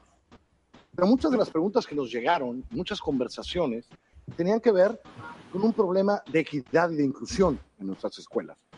Todavía muchas escuelas sin baño, telesecundarias, esto no lo podía yo creer, sin luz, o que llega la luz a ver si llega. Ah, decía alguien ahí, todavía pues, tenemos escuelas pobres para los pobres, parece escuelas ricas en mejores lugares. Entendiendo la necesidad de una educación de calidad, ¿cómo se puede avanzar de las dos maneras? Es decir, eh, sin olvidar que hoy en los lugares más pobres del país tenemos las escuelas más pobres y al mismo tiempo tratando de apretar en lo que ha apretado en los últimos tiempos, que es la calidad. Mira, primero déjame hablar de la inclusión en un sentido más amplio. Mi mamá estudió educación especial, se especializó en terapias auditivas. Y la escuela tiene que ser incluyente en muchos sentidos, empezando por ser incluyente para quienes se enfrentan, para quienes tienen una discapacidad. Y ese es un primer nivel de inclusión y de justicia. Tenemos que incentivar a los maestros para quienes tengan esa vocación, y todos la tienen. Ser maestro no es un empleo, es una vocación. Y hemos planteado que tengan mejores plazas los que vayan a dar clases a espacios de alta y de muy alta marginación como un espacio de estímulo. Se ha invertido más o menos 50 mil millones de pesos en mejorar la infraestructura de las escuelas. Y nosotros hemos planteado que cada escuela, estas nuevas de tiempo completo que vamos a multiplicar por cuatro, tengan independencia presupuestal y un recurso para ir corrigiendo esas deficiencias sin necesidad de burocracia y de venir al centro. Qué bueno que habló de escuelas de tiempo completo porque leí su propuesta y tenía varias preguntas sobre esto. Incluyen comida, dice, y clases de inglés. Ah, este gobierno quería hacer 40 mil y solo le alcanzó para 23 mil por un problema presupuestal, pero también por un problema de planteles. No hay tantos planteles hoy porque muchos planteles tienen doble turno. Eh, ¿Cómo va a arreglar eso? ¿De dónde va a salir ese dinero? La tercera vez que pregunto sobre dónde va a salir el dinero. Que es, ¿De dónde va a salir el dinero para pagar? eh, es decir, tener 100 mil escuelas de tiempo completo es el presupuesto de la Universidad Nacional Autónoma de México. Más o menos en pura eficiencia eh, tributaria se genera junto con el crecimiento espacios que nos permitirían darle prioridad a esa educación de tiempo completo, además se termina pagando. Preguntaba Gabriela hace un segmento, le preguntó al Bronco, que cuál era el segmento al que le apostaría. Y la verdad es que tienes que empezar por el primero. Tenemos que empezar por educación preescolar, seguir por educación primaria, si queremos tener la esperanza de llegar a la secundaria y a la preparatoria, viendo que ese nivel, el de la preparatoria, es el que nos va a abrir las mejores oportunidades y asegurando el espacio de educación superior. Eh, hemos hecho el planteamiento sabiendo además que esta escuela de tiempo completo, pasar de cuatro a ocho horas, sin duda, cuando uno ve los diferentes estudios, ayuda a que tengan mucho más éxito en la superior y en la preparatoria. Y la siguiente administración está obligada constitucionalmente a terminar ese grado. Ya hoy tenemos una cobertura del 85%, por lo que no estamos lejos. Eh, por ejemplo, para esa parte del bachillerato, ¿usted estaría de acuerdo, como lo han hecho en otros países, a flexibilizar nuestro bachillerato, a poderlo hacer tal vez técnico de algunas, de, de un par de años, de un año, para dar otras oportunidades? Flexibilizarlo. Hoy es bastante inflexible. Flexibilizarlo en muchos sentidos, ¿eh? incluso presencialmente. Tenemos telebachilleratos, tenemos la posibilidad de que se combine la educación ya preparatoria y técnica con algunas experiencias laborales o con una enseñanza descentralizada y a distancia, que la podamos hacer por internet. Pero la Las telesecundarias nunca jalaron, güey. Preescolar, en estancias y guarderías. Tiene que empezar por una buena educación básica. Pero sobre todo tiene que empezar porque nos demos cuenta que aquí la apuesta es una apuesta definitiva y que lo que está en la rurales, educación no es un tema de grados, es un tema absolutamente estructural de si ponemos a los maestros al centro y los obligamos a capacitarlos para que los niños que son el eje de la educación y no los votos, que es lo que está planteando Andrés Alguien quiere pensar en los niños. lo que.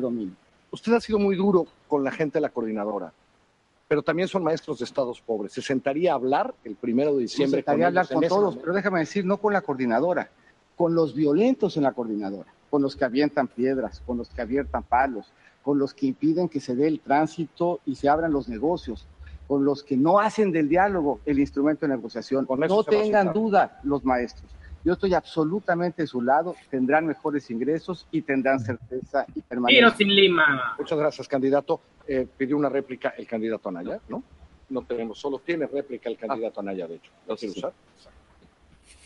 Hoy casi tan importante como estudiar una carrera para poder tener un mejor salario es saber hablar inglés.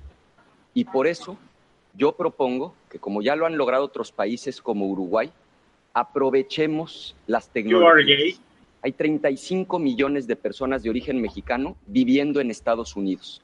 Con educación a distancia podemos lograr formar a nuestros maestros y a nuestros alumnos. Yo me comprometo a que en mi sexenio todos los niños en México tengan la oportunidad de aprender a hablar inglés. Para la segunda réplica, José Antonio. Eh, Solamente para hacer una reflexión. Les vamos a instalar Duolingo a todos. Porque hoy vemos ejemplos de educación superior de mexicanos que están siendo exitosos en pensar cuáles son los retos para una visita, por ejemplo, para colonizar Marte. O mexicanos que están innovando productos eh, de, pues, de vestido que nos ayudan a detectar enfermedades. Pero también tenemos universidades como la Autónoma de la Ciudad de México, que en 15 años, después de Alfredo. 10 mil millones de pesos, solo ha titulado a 1.450 estudiantes. De nuevo, No por tiempo, candidato Mitch. Tiempo, candidato Mitch. Gabriela. Vamos al siguiente segmento. El siguiente segmento, igual que el de pobreza y desigualdad. Ahorita vamos a hablar de ciencia y tecnología. La idea es que sea una mesa Eh, debate. Bienvenidos al oscurantismo. Cuando hablamos de ciencia y tecnología, pues también les comento, y ahí ustedes lo pueden ver en las redes sociales, muy activa la comunidad de ciencia y tecnología en nuestro Qué país. bonita pañoleta de que no se nos olvide, nos encontramos en el Gran Museo del Mundo Maya y los mayas, si muchas cosas nos dejaron. Se los llevaron los extraterrestres. Científico y avances tecnológicos que sin duda, sin duda transformaron a la humanidad. Y por eso, No, pendeja, no. López Obrador con usted. Y la pregunta sería, tomando la ciencia y la tecnología, ciencia y tecnología, ¿qué país nos ofrece usted desde la ciencia y la tecnología? Bueno, un país que África. tiene más recursos a la ciencia, a la tecnología, no se cumple no la haga- ley. Se No haga molinos de viento. De que debe destinarse el 1%. Que quiten del los ventiladores. Se está Los ventiladores para las vacas. la mitad Los vicios a del ciencia y tecnología. Eh, necesitamos eh, avanzar. Que se le dé crédito a Eh, quienes tengo realmente trabajaron y no a, en el índice y no a los dueños de innovación, por laboratorio. ejemplo, en 2007, 2007 teníamos el lugar 37 en el mundo. Y en 2017 eh, el lugar 58, es decir, hemos retrocedido como en todo, desgraciadamente. ¿no? Eh, yo Y no gracias a ti, pedazo de animal. a proponer, eh, Con aprovecho todos los pachamamertos que andan ahí de. anuncio. No los GMO. Álvarez, Bullá, Roses, Sí. eh, Tiempo, candidato, especialista. tiene tiempo, tiempo, candidato. Ahorita regresamos. con Dale. Tiempo, candidato. Agarró el tiempo. Le hago la misma pregunta a usted, candidato. Pinche calmudo. ofrece desde la ciencia y la tecnología. Mira, hay 1.2 millones de mexicanos altamente capacitados que están viviendo fuera de México. De esos, según una encuesta con así, el 70% están dispuestos a regresar. Lo que tenemos que hacer es generar las condiciones para que aquí en México, esos mexicanos altamente capacitados, más los que estamos formando aquí, tengan un marco en las universidades, con el sector privado, con la academia, para empezar a innovar y para empezar a resolver problemas con la ciencia y tecnología al mismo tiempo que incrementamos nuestro conocimiento de educación básica. Y la ciencia y la tecnología nos pueden ayudar a resolver muchos problemas. Pueden ayudar a resolver problemas de salud, nos pueden ayudar a resolver problemas de identificación. Nosotros podríamos, en el primer año de la siguiente administración, de mi administración, Carreras con más incertidumbre, biología, biotecnología. tecnología que se identifiquen con su huella, que la huella sea la llave de entrada para todos y cualquiera de los trámites, con la idea de hacerles la vida mucho más sencilla. Gracias, candidato. Le pregunto exactamente lo mismo a usted, candidato Ricardo Anaya. ¿Cuál sería la visión de México que tiene usted desde la ciencia y la tecnología? Y Yo no quiero echar rollos, yo voy a ser muy práctico. Tener un aparato No como puede estos sacar el celular. no tiene pilas, se lo enseñé al doctor Curcio antes de que empezara el debate para que estuviera claro. Tener un aparato como estos hoy ya no es un lujo, es una necesidad. Un aparato como estos le sirve a un campesino para revisar los precios de su cosecha y evitar abusos del intermediario. A una persona que tiene diabetes para poder mandar a su médico sus niveles de azúcar sin tener que trasladarse al centro de salud o al hospital. A un joven que vive en una comunidad rural alejada poder tomar un curso en línea, aprender otro idioma. Hay 30% de la población mexicana que aún no tiene acceso a estas tecnologías. La desigualdad del siglo XXI en buena medida va a ser la desigualdad digital y tecnológica. Yo me comprometo a que en mi sexenio todos los mexicanos estarán incluidos, todos contarán con un dispositivo, tableta o celular, justamente para poderse insertar de lleno en el siglo XXI. Gracias, candidato Anaya. Candidato Rodríguez Calderón, la misma pregunta. crecer del punto 5 del PIB al 1.2 para igualarnos en principio a España y luego seguir con Corea y luego con Alemania. Con los porcentajes de inversión para la ciencia y la tecnología. y Se dan los cuenta de que Anaya básicamente propuso pobres con acceso a Internet. Pues, teniendo dinero. El dinero existe en el gobierno, mal usado, No obviamente. El quiere asistencialismo patrocinar, muy se lleva culero. 1.5 billones de pesos, pues de ahí vamos a tomar para esto. Nos van a dar Lanix, que Tecnología son. para la seguridad, tecnología para eh, vender, tecnología para educar, tecnología para gobernar. Eso es algo que, que sé hacer. Soy un adicto a la tecnología y no se requiere mucho dinero para eso. Tenemos que tener un gobierno eh, tecnológico y eso quitará muchos burócratas que no son necesarios es como mi papá hablando de tecnología.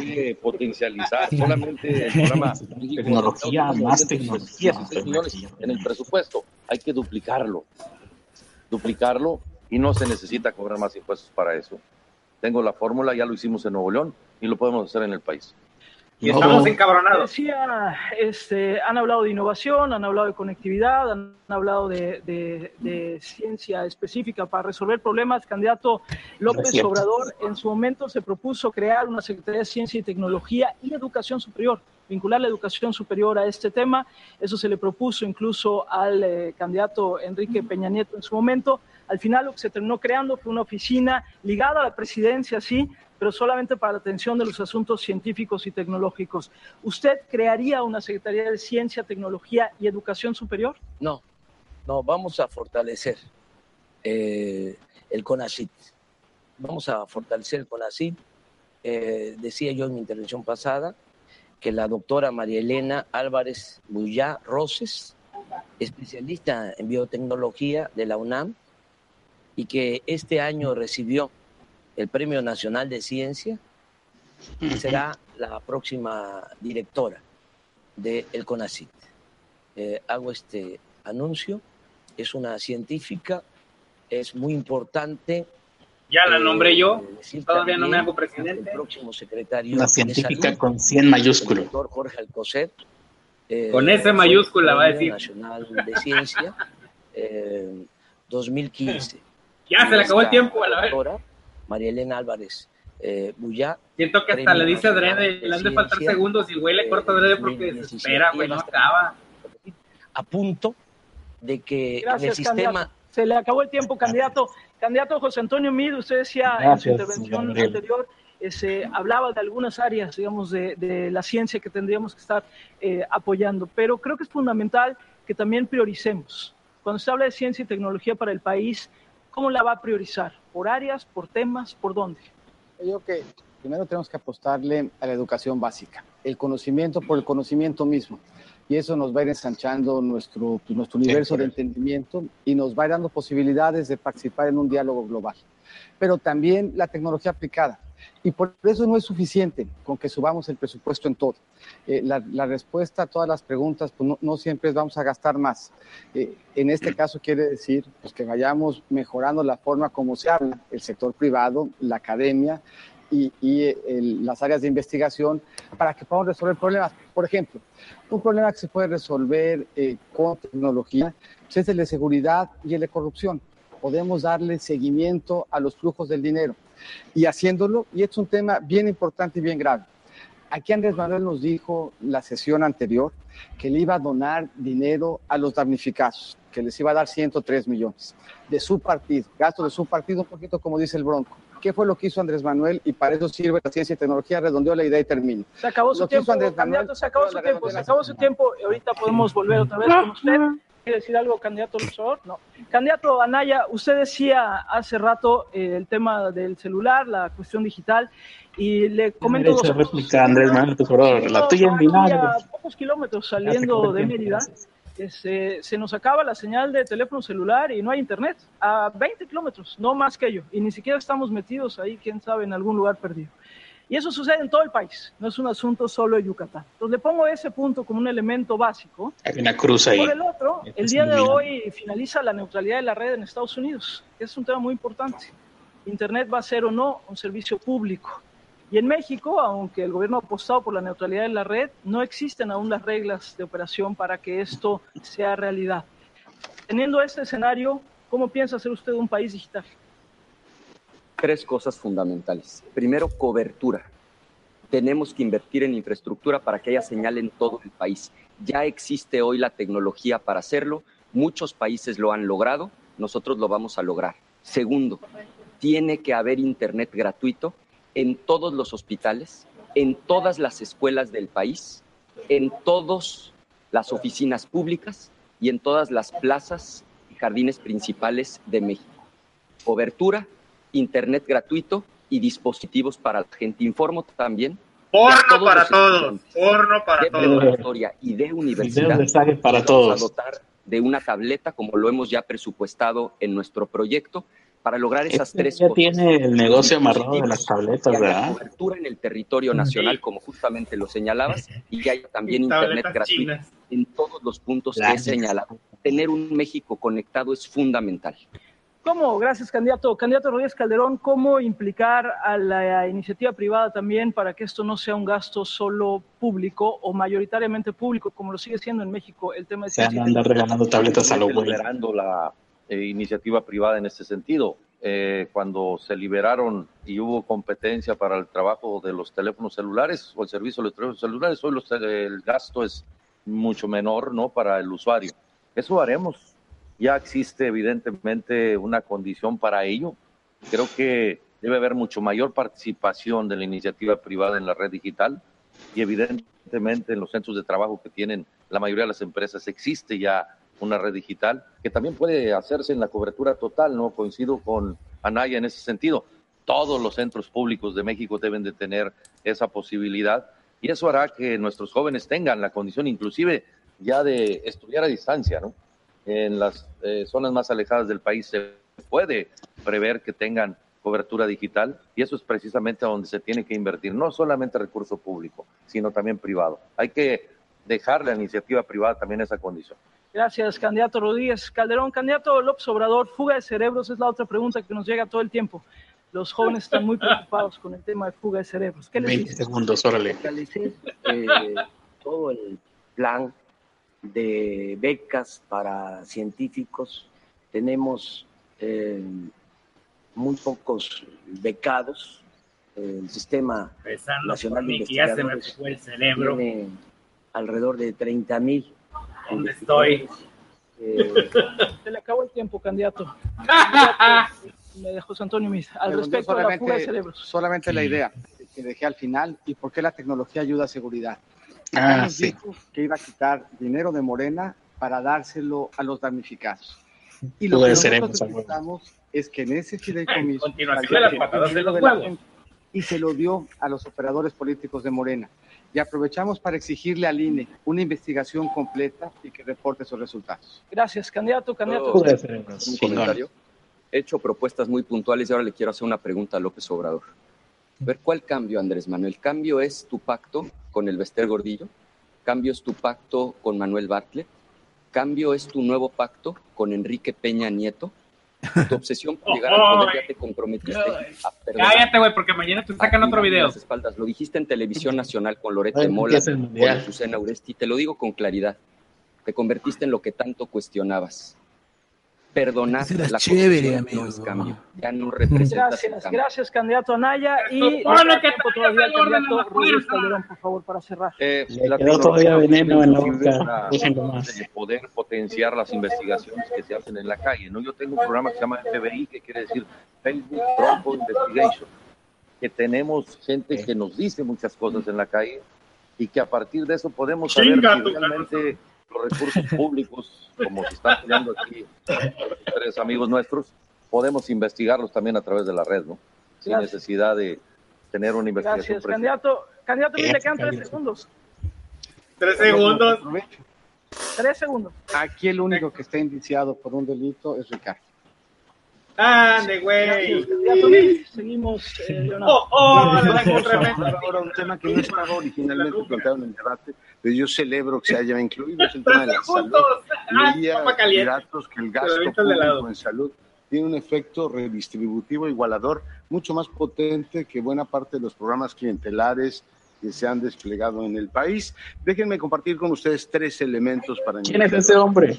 Bueno, tenemos, a pesar de la narrativa oficial de los últimos dos sexenios Ah, sobre la cobertura universal ¿no? de la salud, 20 millones de compatriotas que no tienen acceso a la salud.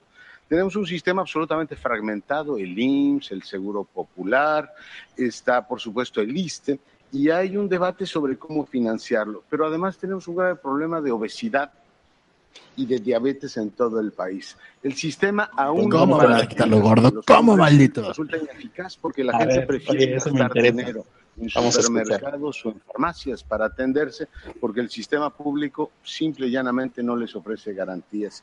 El tema es, convendrán conmigo, muy relevante. Y empiezo con usted, candidato. Para los diabetes no me sirven, efectivamente en su libro varios puntos sobre el tema de salud. Pero Vamos a repartir Coca-Colas en todo el país. Todo el sistema de salud y cómo habría que financiarlo. Lo que nosotros hemos planteado es que el tema de la burocracia debe ser un problema del gobierno. El tema de la gente debe ser saber que se puede atender en donde quiera. Tenemos tres grandes sistemas, el Seguro Popular, el IMSS y el ISTE. Y uno de los ejes centrales de nuestra propuesta es que pueda uno ir indistintamente al Seguro Popular, al IMSS o al ISTE. Y que atrás, ya desde el punto de vista burocrático, nosos- nosotros nos hagamos cargo de ver cómo compensamos a los tres Ah. sistemas. El planteamiento implica Ese- que todas Esa idea es siempre. hay pedo, tengo el plan 100% perfecto. Que se encarguen los gatos de darle forma y arreglar todo el 100% pedo de las de medicinas. Y que todos funcionen las 24 horas, incluidos Ah, los fines de semana. Güey, no hay Para que doctores. esa atención cercana, para Pero, que y- y que campo al chasquido de mis dedos. de salud, y para que tengamos un sistema ágil que A 24 funcione, horas. que le dé respuesta a los mexicanos. ¿Eso hay que pagarlo con impuestos generales o con cuotas? Eso solamente hay médicos que hacen guardias de 48 horas. No mamen.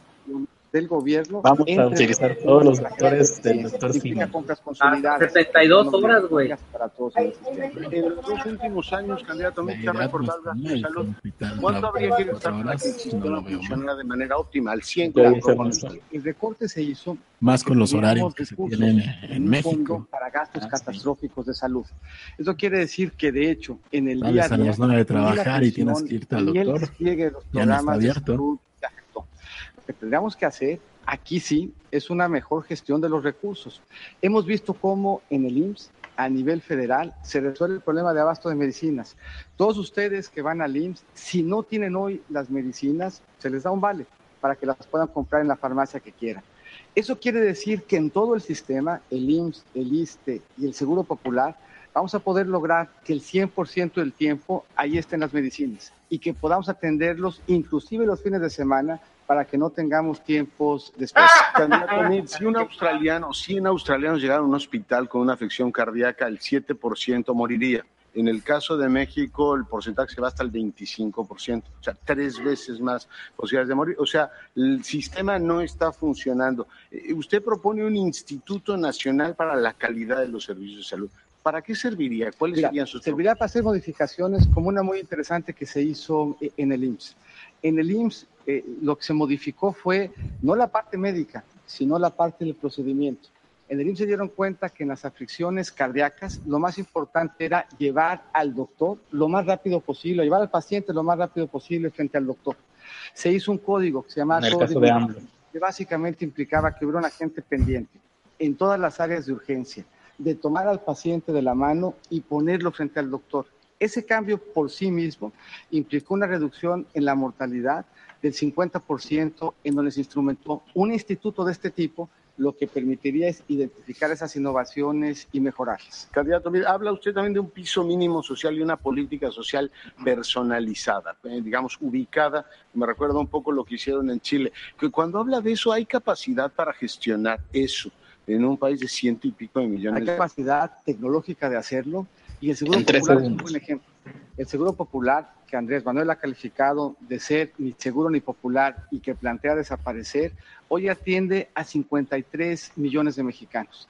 Lo hace de manera personalizada, lo podemos hacer mejor y, lo también- vamos a resolver en y- mi gobierno. Y es también un botín de los gobernadores, ¿no? Y por ¿Cómo- eso, ¿Cómo propondría y por usted eso hay que hacer lo mismo que hacemos en el IMSS y lo que hicimos en educación, centralizar ese gasto para asegurarnos que se haga con eficiencia. Gracias. Gracias. Candidato Ricardo Anaya, en temas de salud, le preguntan directamente. Por alusiones personales le puedo contestar y después. Puede contestar, entrar. por supuesto. Le- Una Bueno, réplica. si quiere contestar, conteste. si quiere Más bien en el tiempo en el que estamos. Adelante. En el tiempo en el que estamos. Pediría que no fuera de 30 segundos. No, es réplica, no, es en el- el tiempo en el que estamos. Vamos en el tiempo en el que estamos. el Usted que usa el estamos. tiempo en el que estamos para lo que usted quiera, así que les pedimos que pongan el tiempo que corre para la pregunta. Venga, adelante. El tiempo del tiempo es el tiempo, el tiempo es tiempo, tiempo, tiempo. Cartulina, cartulina. Dice las acusaciones que estás haciendo en mi contra. Segundo. Ah, chingado. Este decreto que contiene tu firma te implica a ti directamente en el último gran escándalo de corrupción de Odebrecht. Yo sí quiero No, que la gente ya, sepa ya, por qué me han atacado tanto y por qué ha habido tanta guerra sucia. No tiene nada que ver con Con saga, no me toda importa. claridad, Que cuando yo sea presidente, sí los voy a llevar ante la justicia. Lo digo con absoluta serenidad, pero también con firmeza. No van a quedar sin castigo. Casos como Ayotzinapa, la Casa Blanca, Odebrecht, la estafa maestra. Tú, José Antonio, y tu jefe, Enrique Peña Nieto, van a enfrentar la justicia cuando yo sea presidente de México, porque eso es lo correcto. Entiendo que estuvieron de acuerdo con López Obrador, que ya los perdonó, pero la justicia se tiene que hacer en nuestro país, es lo correcto, lo he dicho de cara a la nación y así lo Candidato, voy a realizar. podemos ahora sí hablar Ahora del sí, tema que nos la convoca, salud. que es el tema de salud, que a la gente ¿Cómo que nos no? está viendo le preocupa muchísimo el tema de la salud. A ver, usted ha hablado de crear un expediente clínico electrónico. ¿Por qué ahora sí? Entiendo que en el- incluso en el legislativo no transitó en su momento. ¿Por qué ahora sí y cómo lo piensa hacer? Ya cállese, señora. El expediente clínico electrónico es el paso previo a la convergencia para que la gente pueda eventualmente ir de manera indistinta a un hospital general, al ISTE, al Seguro Social y atenderse de mejor manera. Hay dos cosas que son clave. Primero, la atención. Miren, más allá del discurso de los políticos de siempre, la realidad es que la gente va a la clínica, al centro de salud, al hospital, no hay medicinas suficientes, la gente que nos ve lo sabe, no hay médicos suficientes, no se diga en fin de semana por las noches, lo primero que tenemos que garantizar son médicos, enfermeras y medicinas en todas las clínicas y centros de salud del país. Y lo segundo, Gaby, la prevención porque hoy la gente se está enfermando de enfermedades crónico-degenerativas que no son contagiosas, que acompañan periodos muy largos de la vida, diabetes, hipertensión, cáncer, y esas enfermedades las necesitamos prevenir. ¿Cómo? Ay, Alimentación, qué se oyó. deporte, Necesitamos promover el deporte desde la primaria, generar buenos hábitos y, por supuesto, Hay que boxear en camisa. como la consulta de sanos, que no vayamos al médico cuando ya estemos enfermos. Y otra, y en ese sentido, candidato, otra pregunta que le hacen es si usted está a favor de integrar los sistemas de salud en uno solo, y si sí, ¿por qué? Y si no, ¿por qué y cómo? Estoy absolutamente de acuerdo. Es algo que no se puede hacer de manera inmediata. El expediente clínico electrónico es justamente el paso previo, pero hacia allá debemos de ir, hacia compartir la infraestructura de los distintos sistemas, porque hoy lo que sucede es que mientras un hospital está dijo expediente completamente clínico saturado, electrónico, todos los doctores del país. Hacia allá tenemos que avanzar y lo vamos a hacer a lo largo del sexenio. Integrar significa deshacer los que son y hacer uno solo, o mantener los que son e integrarlos tecnológicamente. Técnicamente es mejor mantenerlos, si no sería un sistema demasiado grande, pero que haya convergencia, es decir, que la persona pueda acudir de manera indistinta a uno o a otro cuando ya estén plenamente integrados, Y los recursos para ello que tendríamos que revisar también por dónde van. por supuesto. Gracias, candidato. Bueno, y seguimos, candidato Rodríguez. Ah, perdón, hay una, perdón, una réplica, candidato Mit. Una réplica para alusiones. Esa sentencia que presume Ricardo es del Tribunal Electoral. Como ustedes saben, el Tribunal Electoral no tiene competencia en temas penales. Esa sentencia en lo penal le va a llegar, le va a llegar acusatoria. Y en el tema de Odebrecht, la pregunta no debía ser para mí, Ricardo, debía ser para Andrés Manuel. Porque el socio de. Odebrecht en México es la A dar y familia repartir. Espriu, a quien Andrés Manuel ha propuesto como su secretario de Comunicaciones y Transportes. Por cierto, no va a llegar porque no va a ganar. Gracias, gracias, candidato. ¿Alguna otra réplica que quisieran usar su tiempo? Leonardo Vázquez. Bueno, pues va- vamos ahora con usted, candidato Rodríguez Calderón. Aquí están los objetivos de desarrollo sostenible, un compromiso en nuestro país, y entre otras cosas nos plantean universalizar el acceso a servicios de salud sexual y reproductiva de todas las mujeres. Ayer la ONU les pidió a todos ustedes, por cierto, si se comprometían a garantizarlo. ¿Qué me dicen? Nos comprometemos, evidentemente, y creo que aquí hay el término que yo le llamo burocracia, que no ha podido ser posible en México porque quienes Ah, gobiernan madre, el país ponen a- el que fue diputado o alcalde de secretario de salud, a quienes se ponen de políticos a dirigir los sistemas de salud, cuando tienes que poner a los expertos, ¿no? Coincido con José Antonio y Anaya en el sentido de que tenemos que universalizar, que todo el mexicano tenga derecho a la salud, pero no desde el punto de vista decreto, sino que tenga la atención de la salud en cualquier hospital y que el Estado eh, evidentemente tenga la condición financiera para hacerlo. Imagínate, por ejemplo, el tema de obesidad. desde hace décadas, no te quieras parar el cuello con Eh, eso. recaudamos cerca de 50 mil millones de pesos del impuesto a productos de alto valor calórico y no le invertimos casi nada a la ¿Usted mantendría ese impuesto? Claro, pero invirtiéndole el mayor número posible al tema de la prevención y de la cura de la obesidad infantil para que no tengamos problemas de diabetes. De- déjeme seguir con la agenda global. Nos hemos comprometido también quiere. a reducir los accidentes de tráfico para el 2020 a la mitad. Te amo, Monterrey. Presidentes municipales, esa es la constitución nuestra, que es una constitución que ya no sirve, que ya no funciona, que le da facultades a todo mundo y nadie las cumple.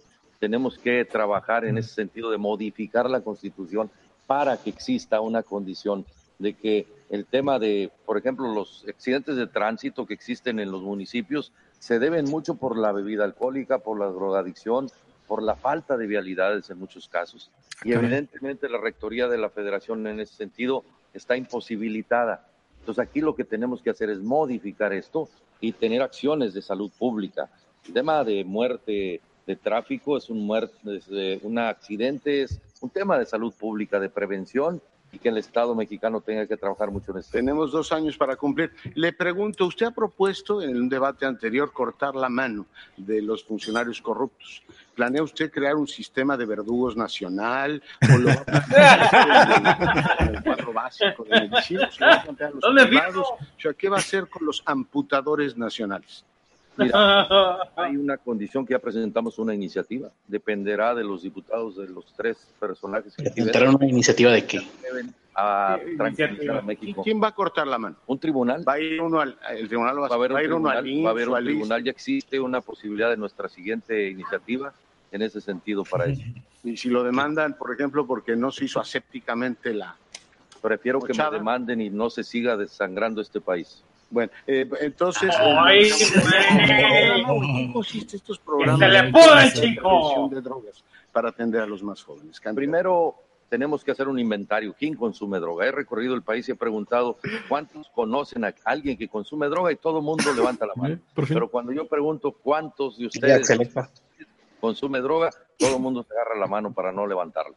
Tenemos que saber la realidad, quiénes consume droga y cuál es la razón. Por fin la que- tendría un trabajo decente. En ese sentido, Nada, hacer nada me gustaría más que ser el verdugo. No podemos, en medida, hablar Sí, de la ¿verdad? generalidad de este problema en el país. Todos son psicópatas. Todos son psicópatas, pero el único que se nota más es el bronco. Y para eso yo propongo esto, evidentemente hacer un inventario Ah, mira, nacional como el de aquí me, me hace un elogio. en una clínica Un pública. inventario nacional de Pacheco. Sí, sí, claro. ¿Cuándo fue la última vez? sí, Señora. ¿usted cómo se droga? ¿Le entra al tolueno? ¿Le entra usted a la mona de guayaba? ¿Se fuma sus churros? ¿Se echa unas líneas? ¿Le entra al perico? Este, ¿Huele a acetona? Leí, el programa de Morena Salud ¿Le da chemo? o sea, ¿Cinco mil? y lo leí después de Bollo que de mango. preguntas que repetían instituciones públicas, medicina, obesidad. Mira, como el God me hace un elogio aquí. Dice, propongo al maestro como el, ah, no, verdugo, dice. Ah, yo. que quiere fortalecer y ampliar el sistema público, que quiere rehabilitar y construir nuevas unidades médicas con recursos físicos. Pero también el doctor Alcocer dice en su propuesta que para eso necesita un punto del PIB, que hoy son 233 mil millones de pesos. Ay, cabrón. Antes de que me conteste que como se va a acabar la corrupción, nada más quiero hacerle algunas cuentas, que son para jóvenes, Se más doblar adultos mayores, más infraestructura, un gran plan de infraestructura para el sur que que ha propuesto, más eh, refinería, por lo menos la de Tabasco. Acaba de subirle un poquito a ciencia hace unos minutos en este debate. Eh, y hizo una cuenta al principio de este debate en donde puso entre ahorros y corrupción y todo eso como en 750.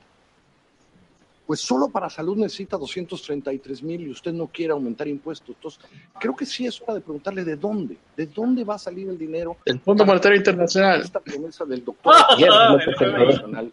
López Obrador pierde elección. Le va a dar el patatús ahí. ese objetivo. Tenemos que ahorrar. Yo insisto eh, de que el principal problema del país Es la corrupción. corrupción. Sostengo en esta materia que si se evita la corrupción en la compra de medicamentos, con el mismo presupuesto, alcanza para entregar medicamentos gratuitos a todo el pueblo de México. No, no mames. Ese es mi planteamiento. A todo el pueblo, de, México. sí. Se gasta muchísimo. Pero no Chúpale, todo pero no muerdas, güey. En serio, no, no mames. Se compran los medicamentos muy Ah, caros. Se roban no el dinero hablando. de los medicamentos. Ya va a salir con que la farmacia. Eso que llaman seguro popular, ni es seguro ni es popular. Sí, sí, sí, así lo sostengo. ni es seguro ni es popular. Porque en los centros de salud vamos a mejorar el sistema de salud pública. En los Pero va a seguir existiendo el Seguro Popular. Quien no ya está afiliado al Seguro Popular, ¿qué le va a pasar? Ah, claro, claro. Si usted gana, No, ¿qué le va a va- pasar el primero de diciembre? No, va a tener mejor servicio. Lo que pasa ahora, que es una simulación, dicen, se, se atiende al 50% de la población en el Seguro Popular. En los centros de salud, yo recorro todo el país, no hay medicamentos, se roban el dinero de los medicamentos. Es cierto. Entonces, con el mismo presupuesto. Habla de los médicos, Una cabrón. Pinches medicamentos, ¿qué? Eso es una parte.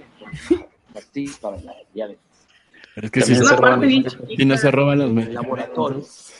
Se- que no se roben los médicos tampoco. 15 Exactamente. pesos la compra el gobierno en 150 Pues, pesos. se los andaba robando desde el Doctor norte. Dice que necesita un punto más. No, no soy yo el que se lo digo. El Sí, doctor Alcocer sí, evidentemente no y- está de acuerdo y- con y usted. yo no. Dice, Y- para esto necesito un punto. Y, y- 233. y yo no descarto esa posibilidad porque hace falta la atención a la salud y lo vamos a lograr, nada más que es un proceso. Primero vamos a ordenar, mira, otro tema tiene que ver con la corrupción. Recorro el país, ya hice un inventario. Hay 35 hospitales abandonados. que no tienen. Que, que se invirtió, mejor dicho, se gastó, que no fue inversión, fue un gasto, por la corrupción. Te voy a dar un ejemplo. Un ejemplo te voy a dejar un ejemplo claro. Yo fui jefe de gobierno en la ciudad. Construí un hospital, ¿sí? el Hospital Belisario Domínguez en Iztapalapa. Costó 350 millones de pesos, 150 camas. 350 millones de pesos, 150 camas. En Zumpango, Estado de México, construyó un hospital de 150 camas, cobraron 7 mil millones de pesos. Estoy hablando de 20 veces más. ¿Quién construyó ese hospital? Se acabó su tiempo, ahora tendrá tiempo para réplicas, porque seguro tendremos réplicas. No tenemos réplicas en este tema. Estoy leyendo ahorita a Héctor Vega En el este, caso, y mira. dice sí, que dice que hable de los médicos que asesinan en las comunidades y eso es cierto. Eh, O sea, no solo médicos, no hay personal de enfermería, no hay personal de asistencia. Claro, Está bien la- cabrón.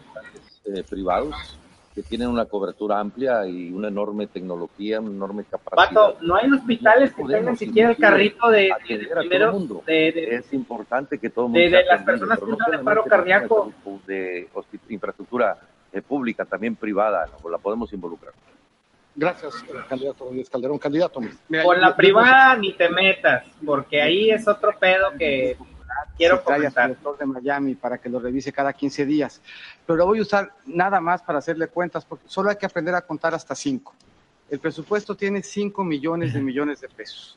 1.5 se lo damos a los estados y municipios en aportaciones. 1.5 costo financiero de la deuda y pensiones. 1 IMSS, ISTE, Seguro Social y Pemex. 1 gobierno federal. No hay manera. No le salen las cuentas. Gracias, eh, candidato Mil. ¿Alguna otra réplica? Nadie quiere usar. no. Candidato Anaya, por favor. Prácticamente Yo solo todos quiero decir- tenemos un amigo cercano, un familiar Ahí que va, pare- ahí va. padece diabetes en nuestro país. Somos uno de los países del mundo con más personas con este padecimiento. Y por Eso eso, es yo culpa de propongo un programa específico, un programa especial de atención a las personas con diabetes. Esto implica médicos y enfermeras bien capacitados y segundo, todos No, los pendejo, medicamentos que haya médicos y enfermeras. No hay. Gracias, candidato Anaya. Si alguien tiene alguna réplica más, candidato Rodríguez Calderón. Eh, la mayoría de los centros de salud del país que no están en las zonas metropolitanas son atendidos por pasantes de medicina que les dan 2.500 pesos mensuales. En Nuevo León le damos 10.000. Vamos a cuadruplicar ese apoyo a todos ellos y se puede con los Aquí recursos, me gustaría que estuviera la hermana de su Faifu, no con recursos federales. para Es que me dijera si eso es cierto. de los estados. Muchas ¿La hermana de gracias. usted todavía dos réplicas. Su Faifu. Este, Faifu. Ah. Si se termina con la corrupción, insisto, si ¡Chinga hay un plan de austeridad republicana, va a alcanzar el presupuesto. Vamos a bajar los sueldos de los de arriba porque vamos a aumentar los sueldos de los de abajo, van a ganar más. ¿Quiénes son los de abajo? Pues nosotros. Luego Eh, Los nos pobres. van a aumentar el sueldo. Vamos Hay que votar por él. a gastar Mira, yo voy a votar por aquel que nos dé un presupuesto para seguir haciendo este de aviones, de helicópteros del gobierno. Este, a mí Yo voy a votar por el que nos ponga todo lo aquí al podcast de Pobres con alguna Acceso a Internet. Todo lo que le pusieron a Cayo de Hacha en su De hecho, usted ya no tiene réplicas, candidato. Ya no tenemos, ¿no? No, mi- Creo que ya no tenemos. ¿Quién tiene? Solo, el candidato Anaya. Yo tiene. tengo una. Y Sí tiene la, otro candidato López Obrador. sí la quiero usar. Bueno, primero Ah, contestarle a José Antonio que es falso lo que dijo hace rato. La sentencia es de un Ah. juzgado de distrito y de un tribunal colegiado de circuito. Estás muy mal informado. Uh, Los que la tuya en José vinagre. Antonio, Con todo esto que han invertido en noticias falsas, tú y el gobierno en atacarme, a lo mejor logren convencer a la gente. Quizá al final de la película crean que tú y Peña Nieto son los buenos y yo soy el malo, pero que te quede bien claro, si no los logran convencer y yo soy presidente, ustedes Ah. van a enfrentar la justicia porque eso es lo correcto. Y van a ver, y cuando yo gane, les voy a partir su madre. Voy a apuntar en la lista de la gente. Este, es el verdadero pacto. Anaya este, Peña. Aquí hay fotos tuyas con Peña, mira. Mira, sí, en el debate. Este es López Obrador con Peña, en el debate. Este es López Yo no lo he Obrador con visto, Peña. No lo he visto a Peña en seis años. Aquí estás con Peña. ¿Puedo terminar? Sillazos, sillazos, ya, la verga, vámonos. No lo he visto, con Peña y no lo he visto con Peña. en seis años. Agárrense a besos. No, Claro Candidato No, Anaya, es tiempo de réplica Sí. del candidato López no, Obrador, por no he pactado. Ahí va el bronco. Ya, Sí. dense un beso. Y le Nada ofreciste en- impunidad. En un año te Y le ofreciste impunidad. ¿Me dejan? Tiempo.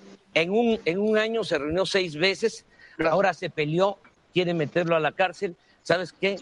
Este, yo no es mi fuerte la venganza, justicia, no venganza. Le ofreciste Ni impunidad. a ti. Gracias, Te ahora voy sí. a meter a la Tiempo, cárcel. tiempo, Ofreciste tiempo, impunidad. candidato López Obrador. Pero él sí lavó Gracias. dinero. Le ofreciste Sácales una campana de lucha libre, güey, todos. La palabra la tiene mi compañero Leonardo. Bueno, pues vamos en este segmento a hablar de otro tema, compromiso planetario. Ya tenemos el planeta vendido al planeta Marte. Próximamente vendrán los invasores y van a ser. Ah, no. empezar efectivamente recordando que el capital natural de este país es enorme, pero la diversidad no solo, no solo implica Ah, la parte eh, implica también cultura.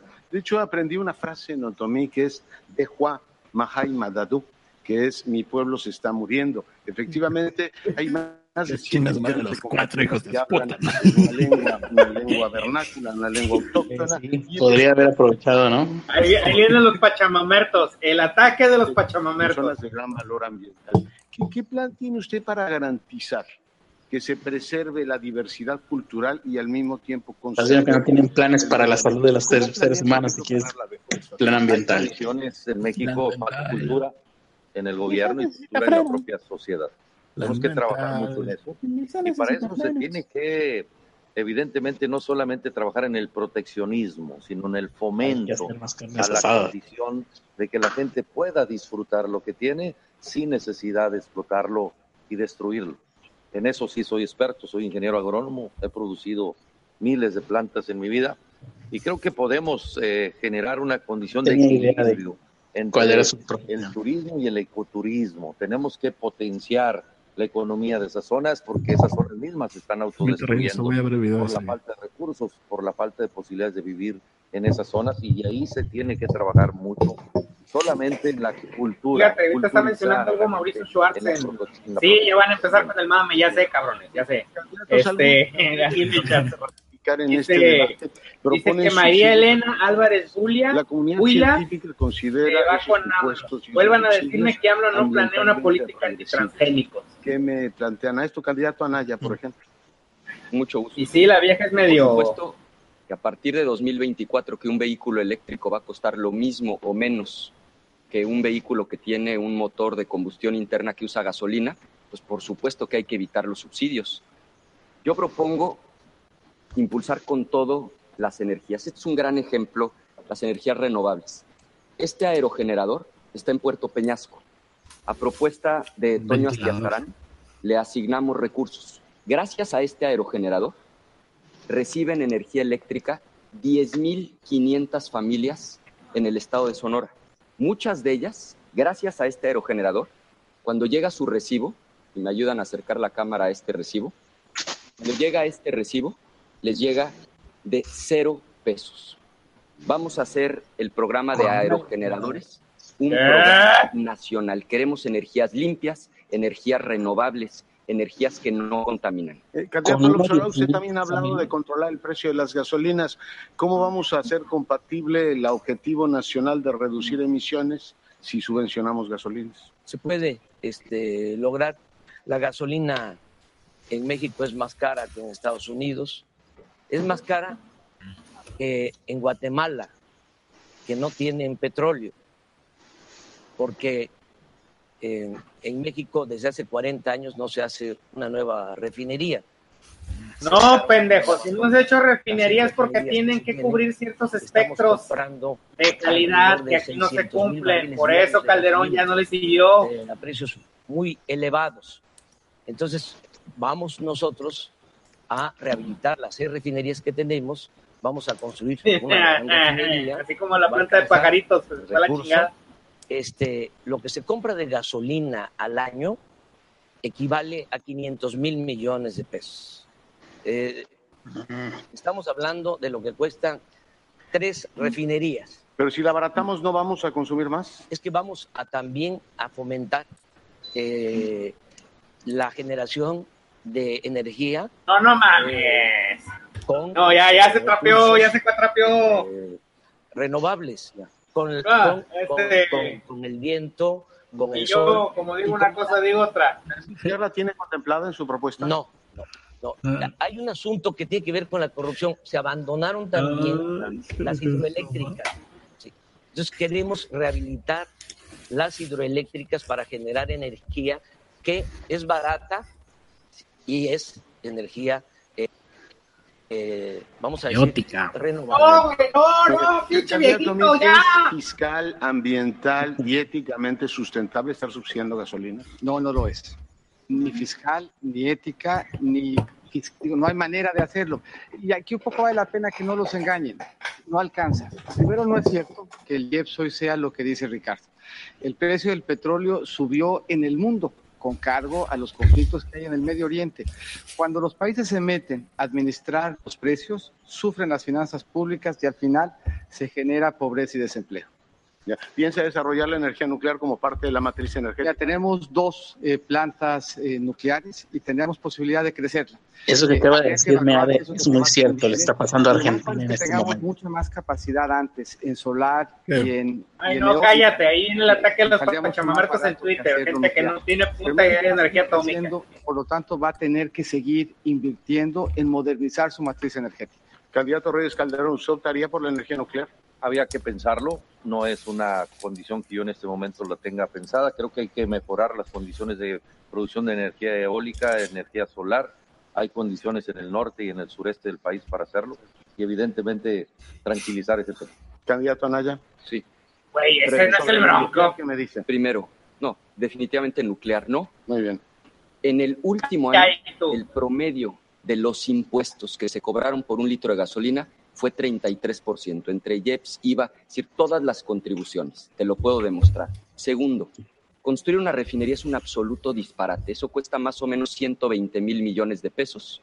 Y segundo, para cuando se terminara de construir esa refinería, más o menos 2024, va a empezar el declive del consumo de gasolina, porque los vehículos eléctricos ya van a costar lo mismo o menos que los de combustión interna. Tenemos más bien que transitar hacia energías limpias, energías renovables. ¿Qué, qué medidas proponen de Pero ya está combate, hecho una mitigación o adaptación para el tema del cambio climático? Candidato Rodríguez Calderón. Precisamente el menor uso del transporte individual o vehículos, implementar mayor uso del transporte público a partir de energía eléctrica y no utilizar la energía a base del petróleo, que contamina enormemente. Andrés, la refinería de Nuevo León eh, no la queremos, o sea, contamina demasiado eh, y evidentemente produce enormes daños a la sociedad. Un poquito para que la contemples, eh, que no queremos refinerías. El término de contaminación es enorme. Entonces, yo propongo ese equilibrio entre el uso y reducir el, el uso del vehículo para hacer eh, el tren rápido del sureste al norte del país en base a la energía eléctrica para construir evidentemente los transportes públicos en base a la utilización de energía eléctrica y no en base al combustóleo o diésel, otro tipo de energías, no, que en cierta medida Nadie dañan el... propone una de convertir la basura en electricidad. Tenemos, eh, digamos, Vamos a ponerle el señor para ahora a todos los camiones. ¿Tienen ustedes, candidato, amigo, un proyecto Tenemos de cómo al doctor Brown nacional apoyando. del patrimonio marítimo que tenemos? Mira, Sustentable. Yo creo que es una de las grandes causas del mundo. México es uno de los países con más litorales. Somos el catorceavo país en extensión, pero somos aún más importantes en litorales y la explotación y el cuidado de los océanos. Es un tema bien importante. Y dentro de los océanos, pues de algunas especies específicas como la como la vaquita marina. Pero déjame regresar al tema que es bien interesante a- al bronco. Eh, El tema de mitigación y, y de cambio climático. La vaquita marina ya terminó en latas de atún, y ya queremos madre ya. país, cómo queremos aprovechar la basura, cómo queremos que sea el transporte público, con qué materiales queremos construir nuestras casas, cómo queremos eficientar el uso de los electrodomésticos. Sí, es un tema profundamente innovador. Tiene que ver con cómo queremos que sean nuestras ciudades, cómo queremos diseñarlas y por lo tanto no es un tema que sea abstracto, sino que va a cambiar la forma como vivimos en México. Gracias, candidato. También hay otro tema que les quiero poner sobre la mesa. Dice Oxfam que hay 27 millones de compatriotas nuestros que viven en municipios que son altamente sensibles a desastres naturales. Y estos se han incrementado por el cambio, su intensidad, por eh, precisamente el cambio climático. ¿Tienen, candidato López Obrador, alguna propuesta para Sí. esto, para hacerlos más resilientes? Sí, sí. Dígame. Eh, se va, se van a, corrupción. a- a plantar árboles eh, frutales, maderables. Para eh, sembrar. No hay pedo, lo que se muera de aquí a 20 años que los pinches árboles crezcan, no pasa absolutamente nada. Sí, La gente muerta va a servir de abono. No hay pedo. efecto multiplicador. Todo se resuelve. Primero, Todo tiene arreglo. A lo mejor los va a plantar ya porque crecidos. Se echó abajo. Pues es que ni siquiera necesitan los eh, árboles en eh, específico deforestó que sean así que tarden un chingo en crecer porque consumen casi la misma cantidad de oxígeno que, y eh, esa fragilidad. eh, Más bien sería escoger plantas específicas que son eh, la gente más las que ayudan. eh, Así, planta se llama yo que eh, el campo especies es, eh, regionales. la fábrica más eh, Vamos a, Gracias. Vamos gracias, a poner árboles maderales en tiempo. la playa. Tienen No tiempo el que no candidato se den. Valles Calderón, el candidato Mid y el candidato Anaya. Si no me toman la palabra, voy a terminar Déjame la mesa. Un poco, eh, hablaba de la visión de futuro y de cómo queremos que sean eh, las ciudades hacia adelante. Y, y podemos un poco revisar de nuevo, y llama la atención, parte de la agenda de cambio climático tiene que ver con el transporte público masivo. Eso implica, y nosotros hemos planteado, eh, 100 ciudades en donde vamos a modernizar el transporte público para que sea más ágil, para que sea más eficiente, más moderno y más seguro. Pero podemos ver también aquí en la mesa quién cree en el transporte público masivo. Andrés Manuel, por ejemplo, no invirtió un solo peso en metro cuando fue jefe de gobierno. Ya, esto está más allá de lo.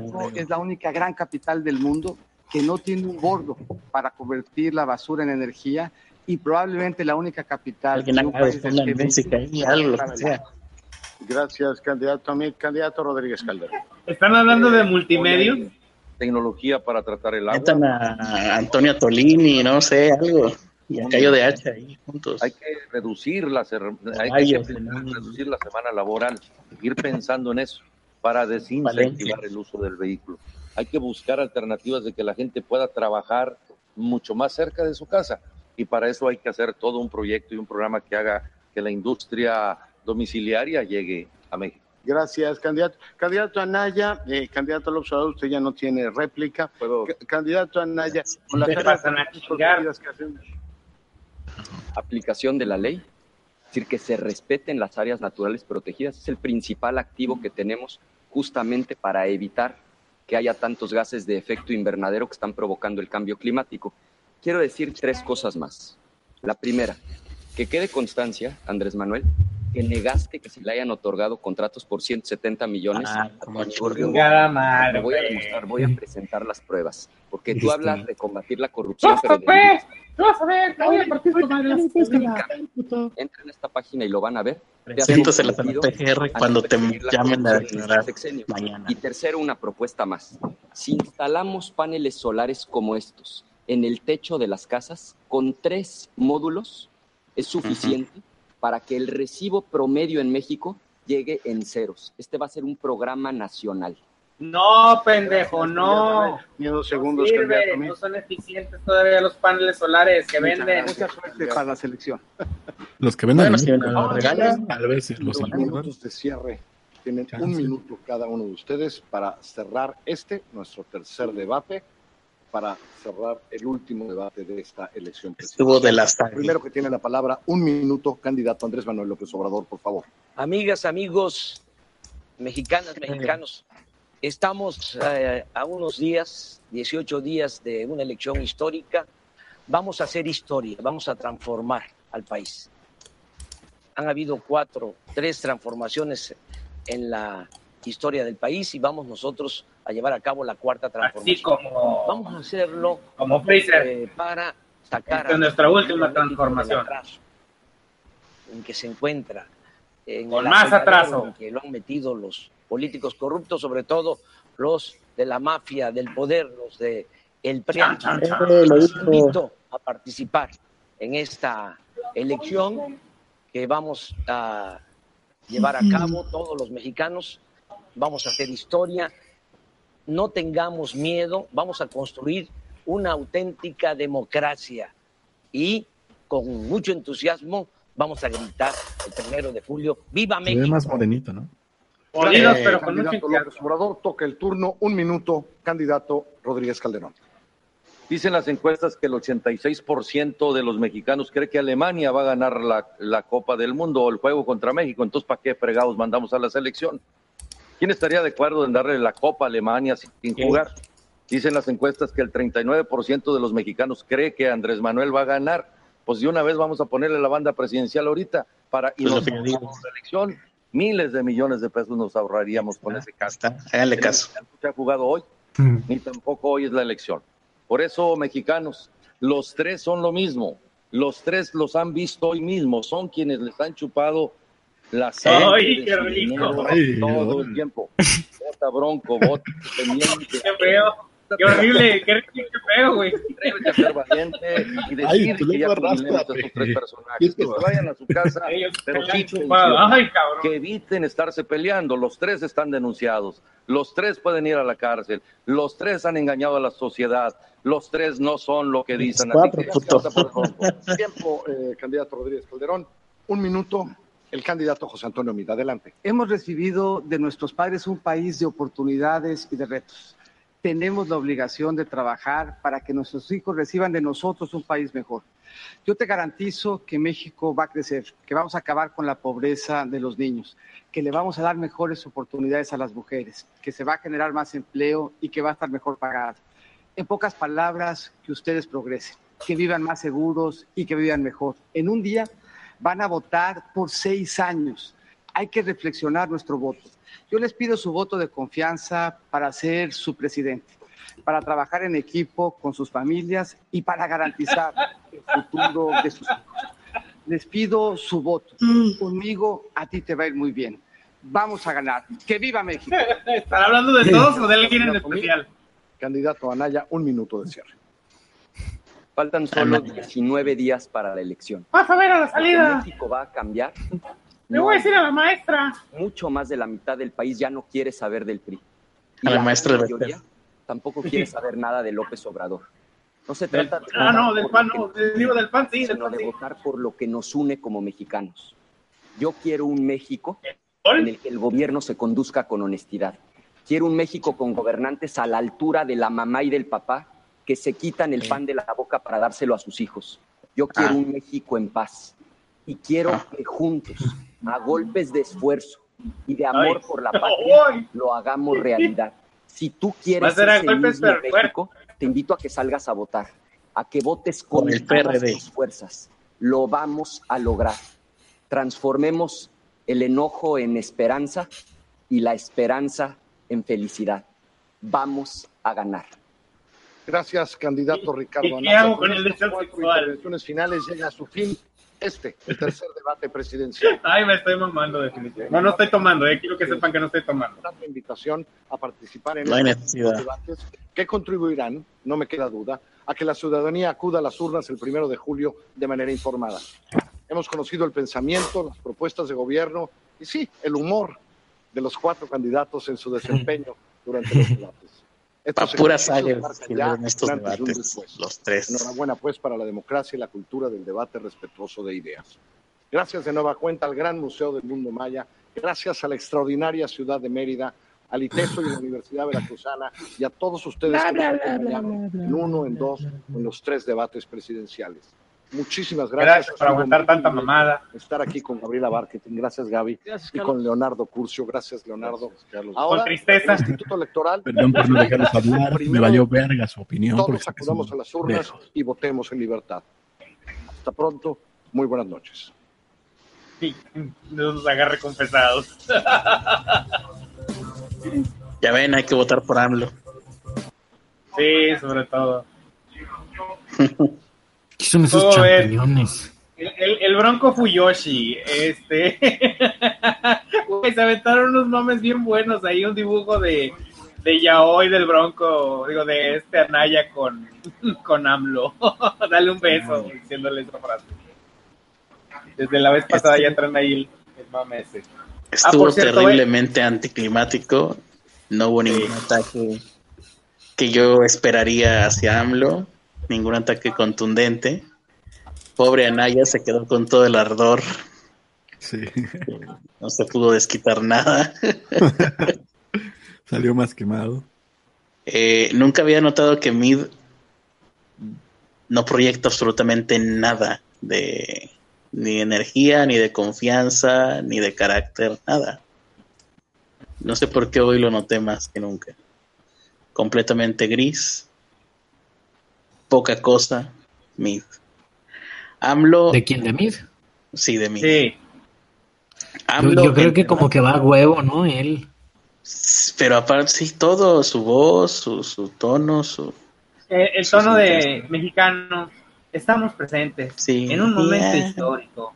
De Así político antiguo. no- Sí, sí, es lo del manual. Sí, sí. Y, y AMLO, pues entre más hablaba, yo creo que más votos iba perdiendo. Yo lo mejor que le pudo haber pasado es que le pusieran menos tiempo. Yo creo que necesito que le cortaban adrede, ¿no? De que sí, sí, está bueno, ya, a ver, se le acabó el tiempo. No dudes que por eso hable lento a propósito, para decir menos cosas en el mismo tiempo. Ah, decir menos cosas, alguna vez dijo algo. Y bueno, pues el Bronco igual de misógino que siempre. Bueno, ahora se le notó un poquito más. No, lo que, lo que me encantó fue la parte de, del cómo, cómo va a ser este eso de los de los verdugos, digo, de los mochamanos. No, y dijo, ya presentamos una, ¿qué? Un proyecto Una de... iniciativa, un proyecto Yo- de iniciativa. Quiero ver esa iniciativa. ¿Qué madres presentó el güey? ¿Y cuáles le van a cortar, la puñetera o la izquierda? ¿Cuál? A ver, díganme. Es una buena Diga. pregunta. ¿Va a ser quirúrgico o va a ser tipo rastro, tipo crimen ¿Sabes? organizado? ¿Sabes a quién me recordó a Naya, güey? Pues Ahorita espero que con la, la iniciativa pase, porque así voy a tener chamba. ¿Sabes a quién me recordó quién? ahorita a Naya? A Chicken Little. A Pitufo Filósofo, güey. Le vamos a decir a papá Pitufo que ustedes son corruptos y los voy a meter a la cárcel. Que no ¿Y les quede duda. que a ti, y a Peña Nieto, van a ir a la cárcel. A mí me recordó al ratoncito ese que iba con su cuaderno así de, dime tu nombre porque cuando sea famoso, yo, yo te voy a en la lista de la gente que va Anotaré tu nombre en mi lista de gente que me desagrada para que cuando sea famoso todo el mundo sepa que me desagradas. Sí, sí. Pero, Dicen pues, aquí, eh, dice Getz Antonio en los comentarios, dice, sus asesores le han de haber dicho, tómate tu tiempo, aunque no digas nada. Y yo dijo, ah, soy especialista en tomarme mi tiempo. No, está cabrón. Oye, pero la neta, la neta, la neta, o sea, nadie profundiza el problema real de, De de salud, de, de nada, o sea, eh, primero, el problema de salud no solo es un problema de desabasto, es un problema de que no hay personal, este, no hay personal suficiente, este, hay personal cubriendo turnos triples. Eh, la De- cultura de salud es un asco porque la gente no tiene cultura de salud. De hecho, ninguno, No le existe. entró, ninguno le entró al tema del personal, ¿eh? De, de los trabajadores. No, güey. No. No, está cabrón. Digo, Héctor, Héctor me ha platicado cosas ahí, pues ahí me comentó ahorita lo que leímos de que han matado médicos en, en zonas rurales, güey. Sí pasa, sí pasa esto, esto. Güey, se te muere un niño, fíjate nada más. Se muere un niño y lo acusan de negligencia médica. Lo del caso del doctor de hace poquito, que ya lo andaban matando el doctor, lo andaban linchando, güey. Y ha pasado que en pueblitos un niño que se muere por una fiebre muy alta, güey, porque el doctor no lo cura, güey, ya lo está linchando el pueblo. O sea, y por más que le explicas a los papás, ¿sabe qué, señor? Su hijo se murió porque usted es un puerco. Le dio de comer comida echada a perder, o qué sé yo, o no tuvo los cuidados, o no lo vacunó. Entonces, obviamente a tu electorado no le vas a decir, la mayor parte de los problemas que tenemos es por culpa de ustedes, pendejos. Nadie lo va a decir. Yo por eso, O sea- después de haber visto este debate, con ideas tan poco interesantes, estúpidas, aburridas, por eso les recomiendo que este, este eh, primero de julio, en, en su cartilla de votación, voten por Ernesto de la Vega. También me los voy a coger, pero con amor. Pero mínimo nos vas a pichar una cheve. Ernesto de la Vega es un candidato tan informado y tan preparado que le llama cartilla de votación a la boleta de votación. Así es. Nosotros que vamos a ser sus asesores, vamos a ser sus asesores y próximamente su gabinete eh, los- lo apoyamos completamente. Perfecto.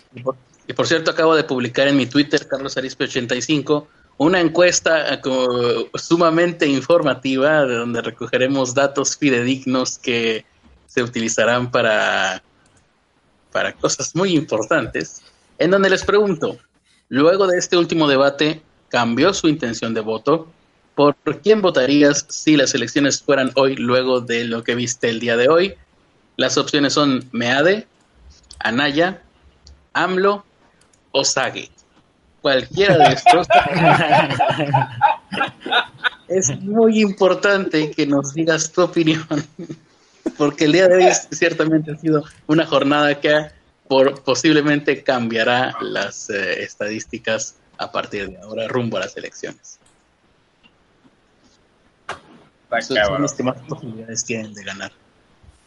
Creo que Bueno. incluso Margarita Zavala tiene más posibilidades que el Bronco actualmente. Ay, ay, ay. Supongo yo Bueno. que, que ahorita ya hay que despedirnos porque Ernesto va a, No, hoy no. a siguiente transmisión. ¿no? Hoy no. Hoy no. Ah, que sí, que huevo. Me das. Sí. Yo ya me estaba después- quedando de a- aventarnos dos horas de, del debate, ya. Sí, yo creo que me quedé dormido uno o dos minutos, ¿eh? Lo, lo confieso. Porque sí estuvo soporífero. Muy bien. Bueno. Nos despedimos, ¿no? Vámonos despidiendo. Eh, Sí, el- se- el- Señores el y que señores, ustedes, primero que más escucharon ustedes que fue Axelexa. Axelexa, no Axelexa, pudimos por favor. callar en toda la noche. no dejaste hablar en toda la transmisión, cabrón. Ay, perdón, perdón. Es que me dicen y yo me suelto, ¿eh? Oye, te quedaste dormido, ¿verdad? Casi, casi. Ya me estoy durmiendo. Oye, pero yo quiero saber qué pasó. Ahora sí, ya este es el último debate. Sí. Ya es el último debate. ¿Qué onda con ustedes? ¿Ya saben qué van a hacer? Mm, yo. Yo estoy arreglando la visa de Canadá para ver qué pedo. No, yo, yo más bien estoy viendo qué, pa- qué equipo del mundial es más poderoso y a lo mejor por ellos voy para presidente, porque entre los no, pues yo, yo creo que ya personalmente me he rendido y creo que tomaré la, la filosofía de mi voto no, no va a cambiar las elecciones.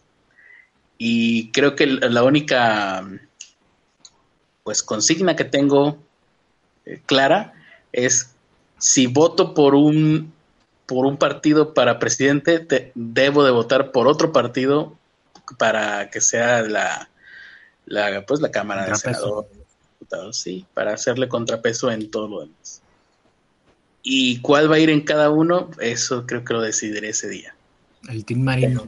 van a ir variados. Es la mejor manera, lo mejor que, que- que podemos eh, a- a aspirar ahora es tener un gobierno eh, inestable y, y, y sin, sin mayorías.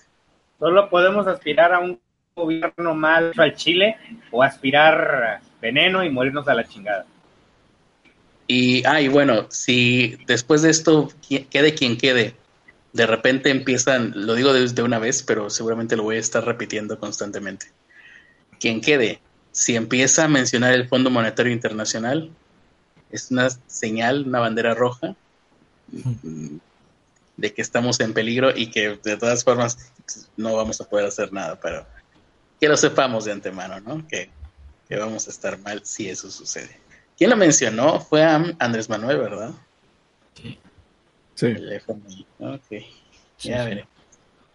Pues Eh. yo estoy preparándome para lo- el peor escenario. Así que estoy convirtiendo toda- todos los trozos de madera que encuentro en puntas.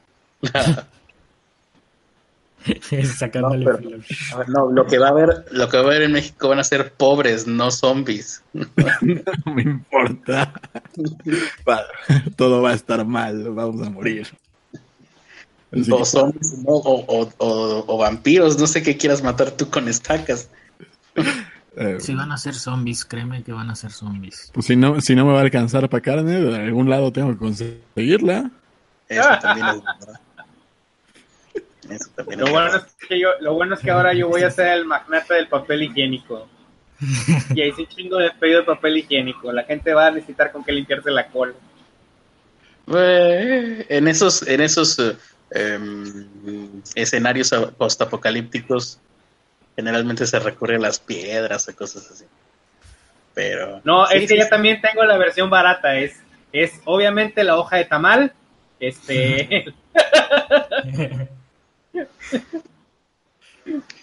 Prefiero, prefiero gastar dinero, dinero. Sí, sí, sí. Muy bien. Pues vámonos entonces. eh, a ver, ahora que ya no pasó nada. eh. Yo, yo, la verdad es que me quedé con un vacío dentro. Faltó cuál Yo- es el plan de Axelexa. ¿Ah, sí? ¿Plan de Alexa? ¿De qué? No, no sé, yo no, no tengo idea, por eso. Ah, no sé. Quedarse callado y nadie lo va a notar y te- eventualmente todo, todo se arreglará. Ser invisible, sí. Misterioso e invisible. Y pues ya está. Seguramente esto ya se coció. A menos de que mañana.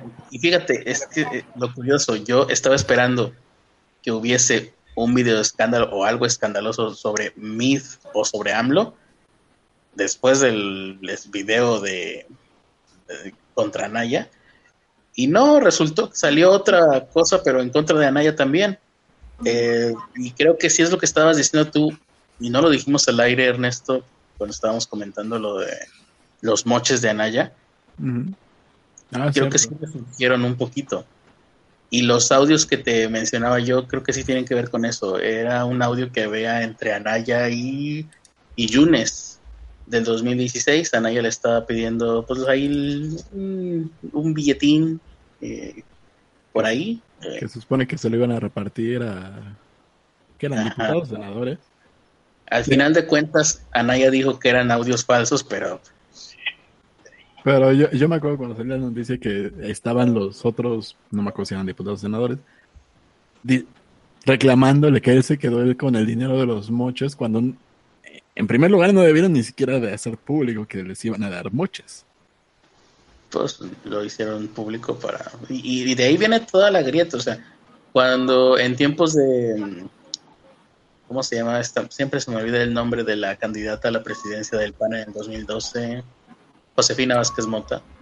El PAN estaba dividido en dos, ahorita en qué está dividido en cuatro o más, ¿no?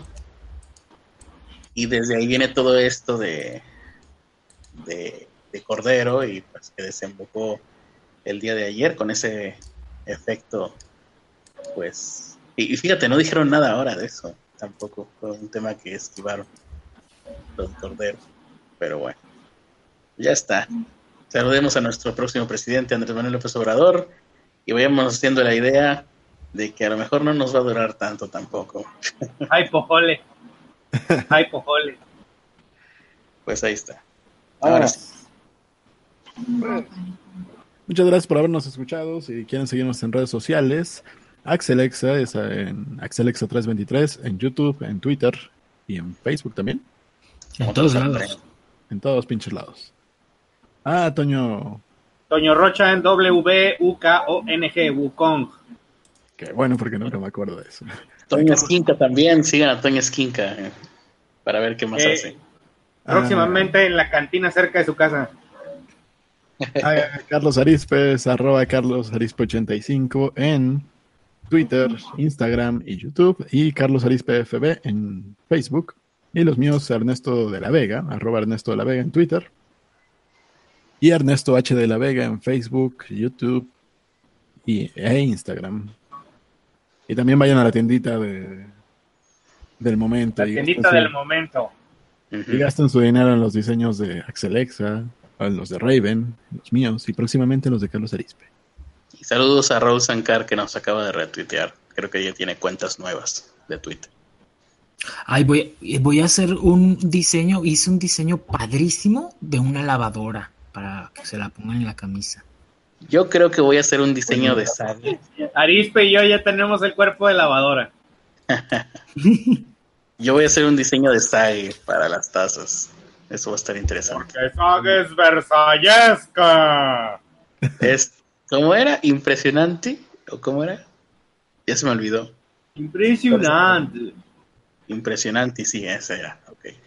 Y ahí está. Yo creo que más que tazas tendríamos que vender eh, brazo de albañil. regaderas para jardín, ¿no? Para que- el diseño de Sage. Pero ya lo veremos. Estén al pendiente de nuestra de la tiendita del momento. Eh, ahí, les dejo, ahí les dejo el link de la lavadora de, de Alexa, Ex Alexa. Ajá, muy bien. Nos vemos mañana entonces. Vámonos. Bye bye. Pene para todos.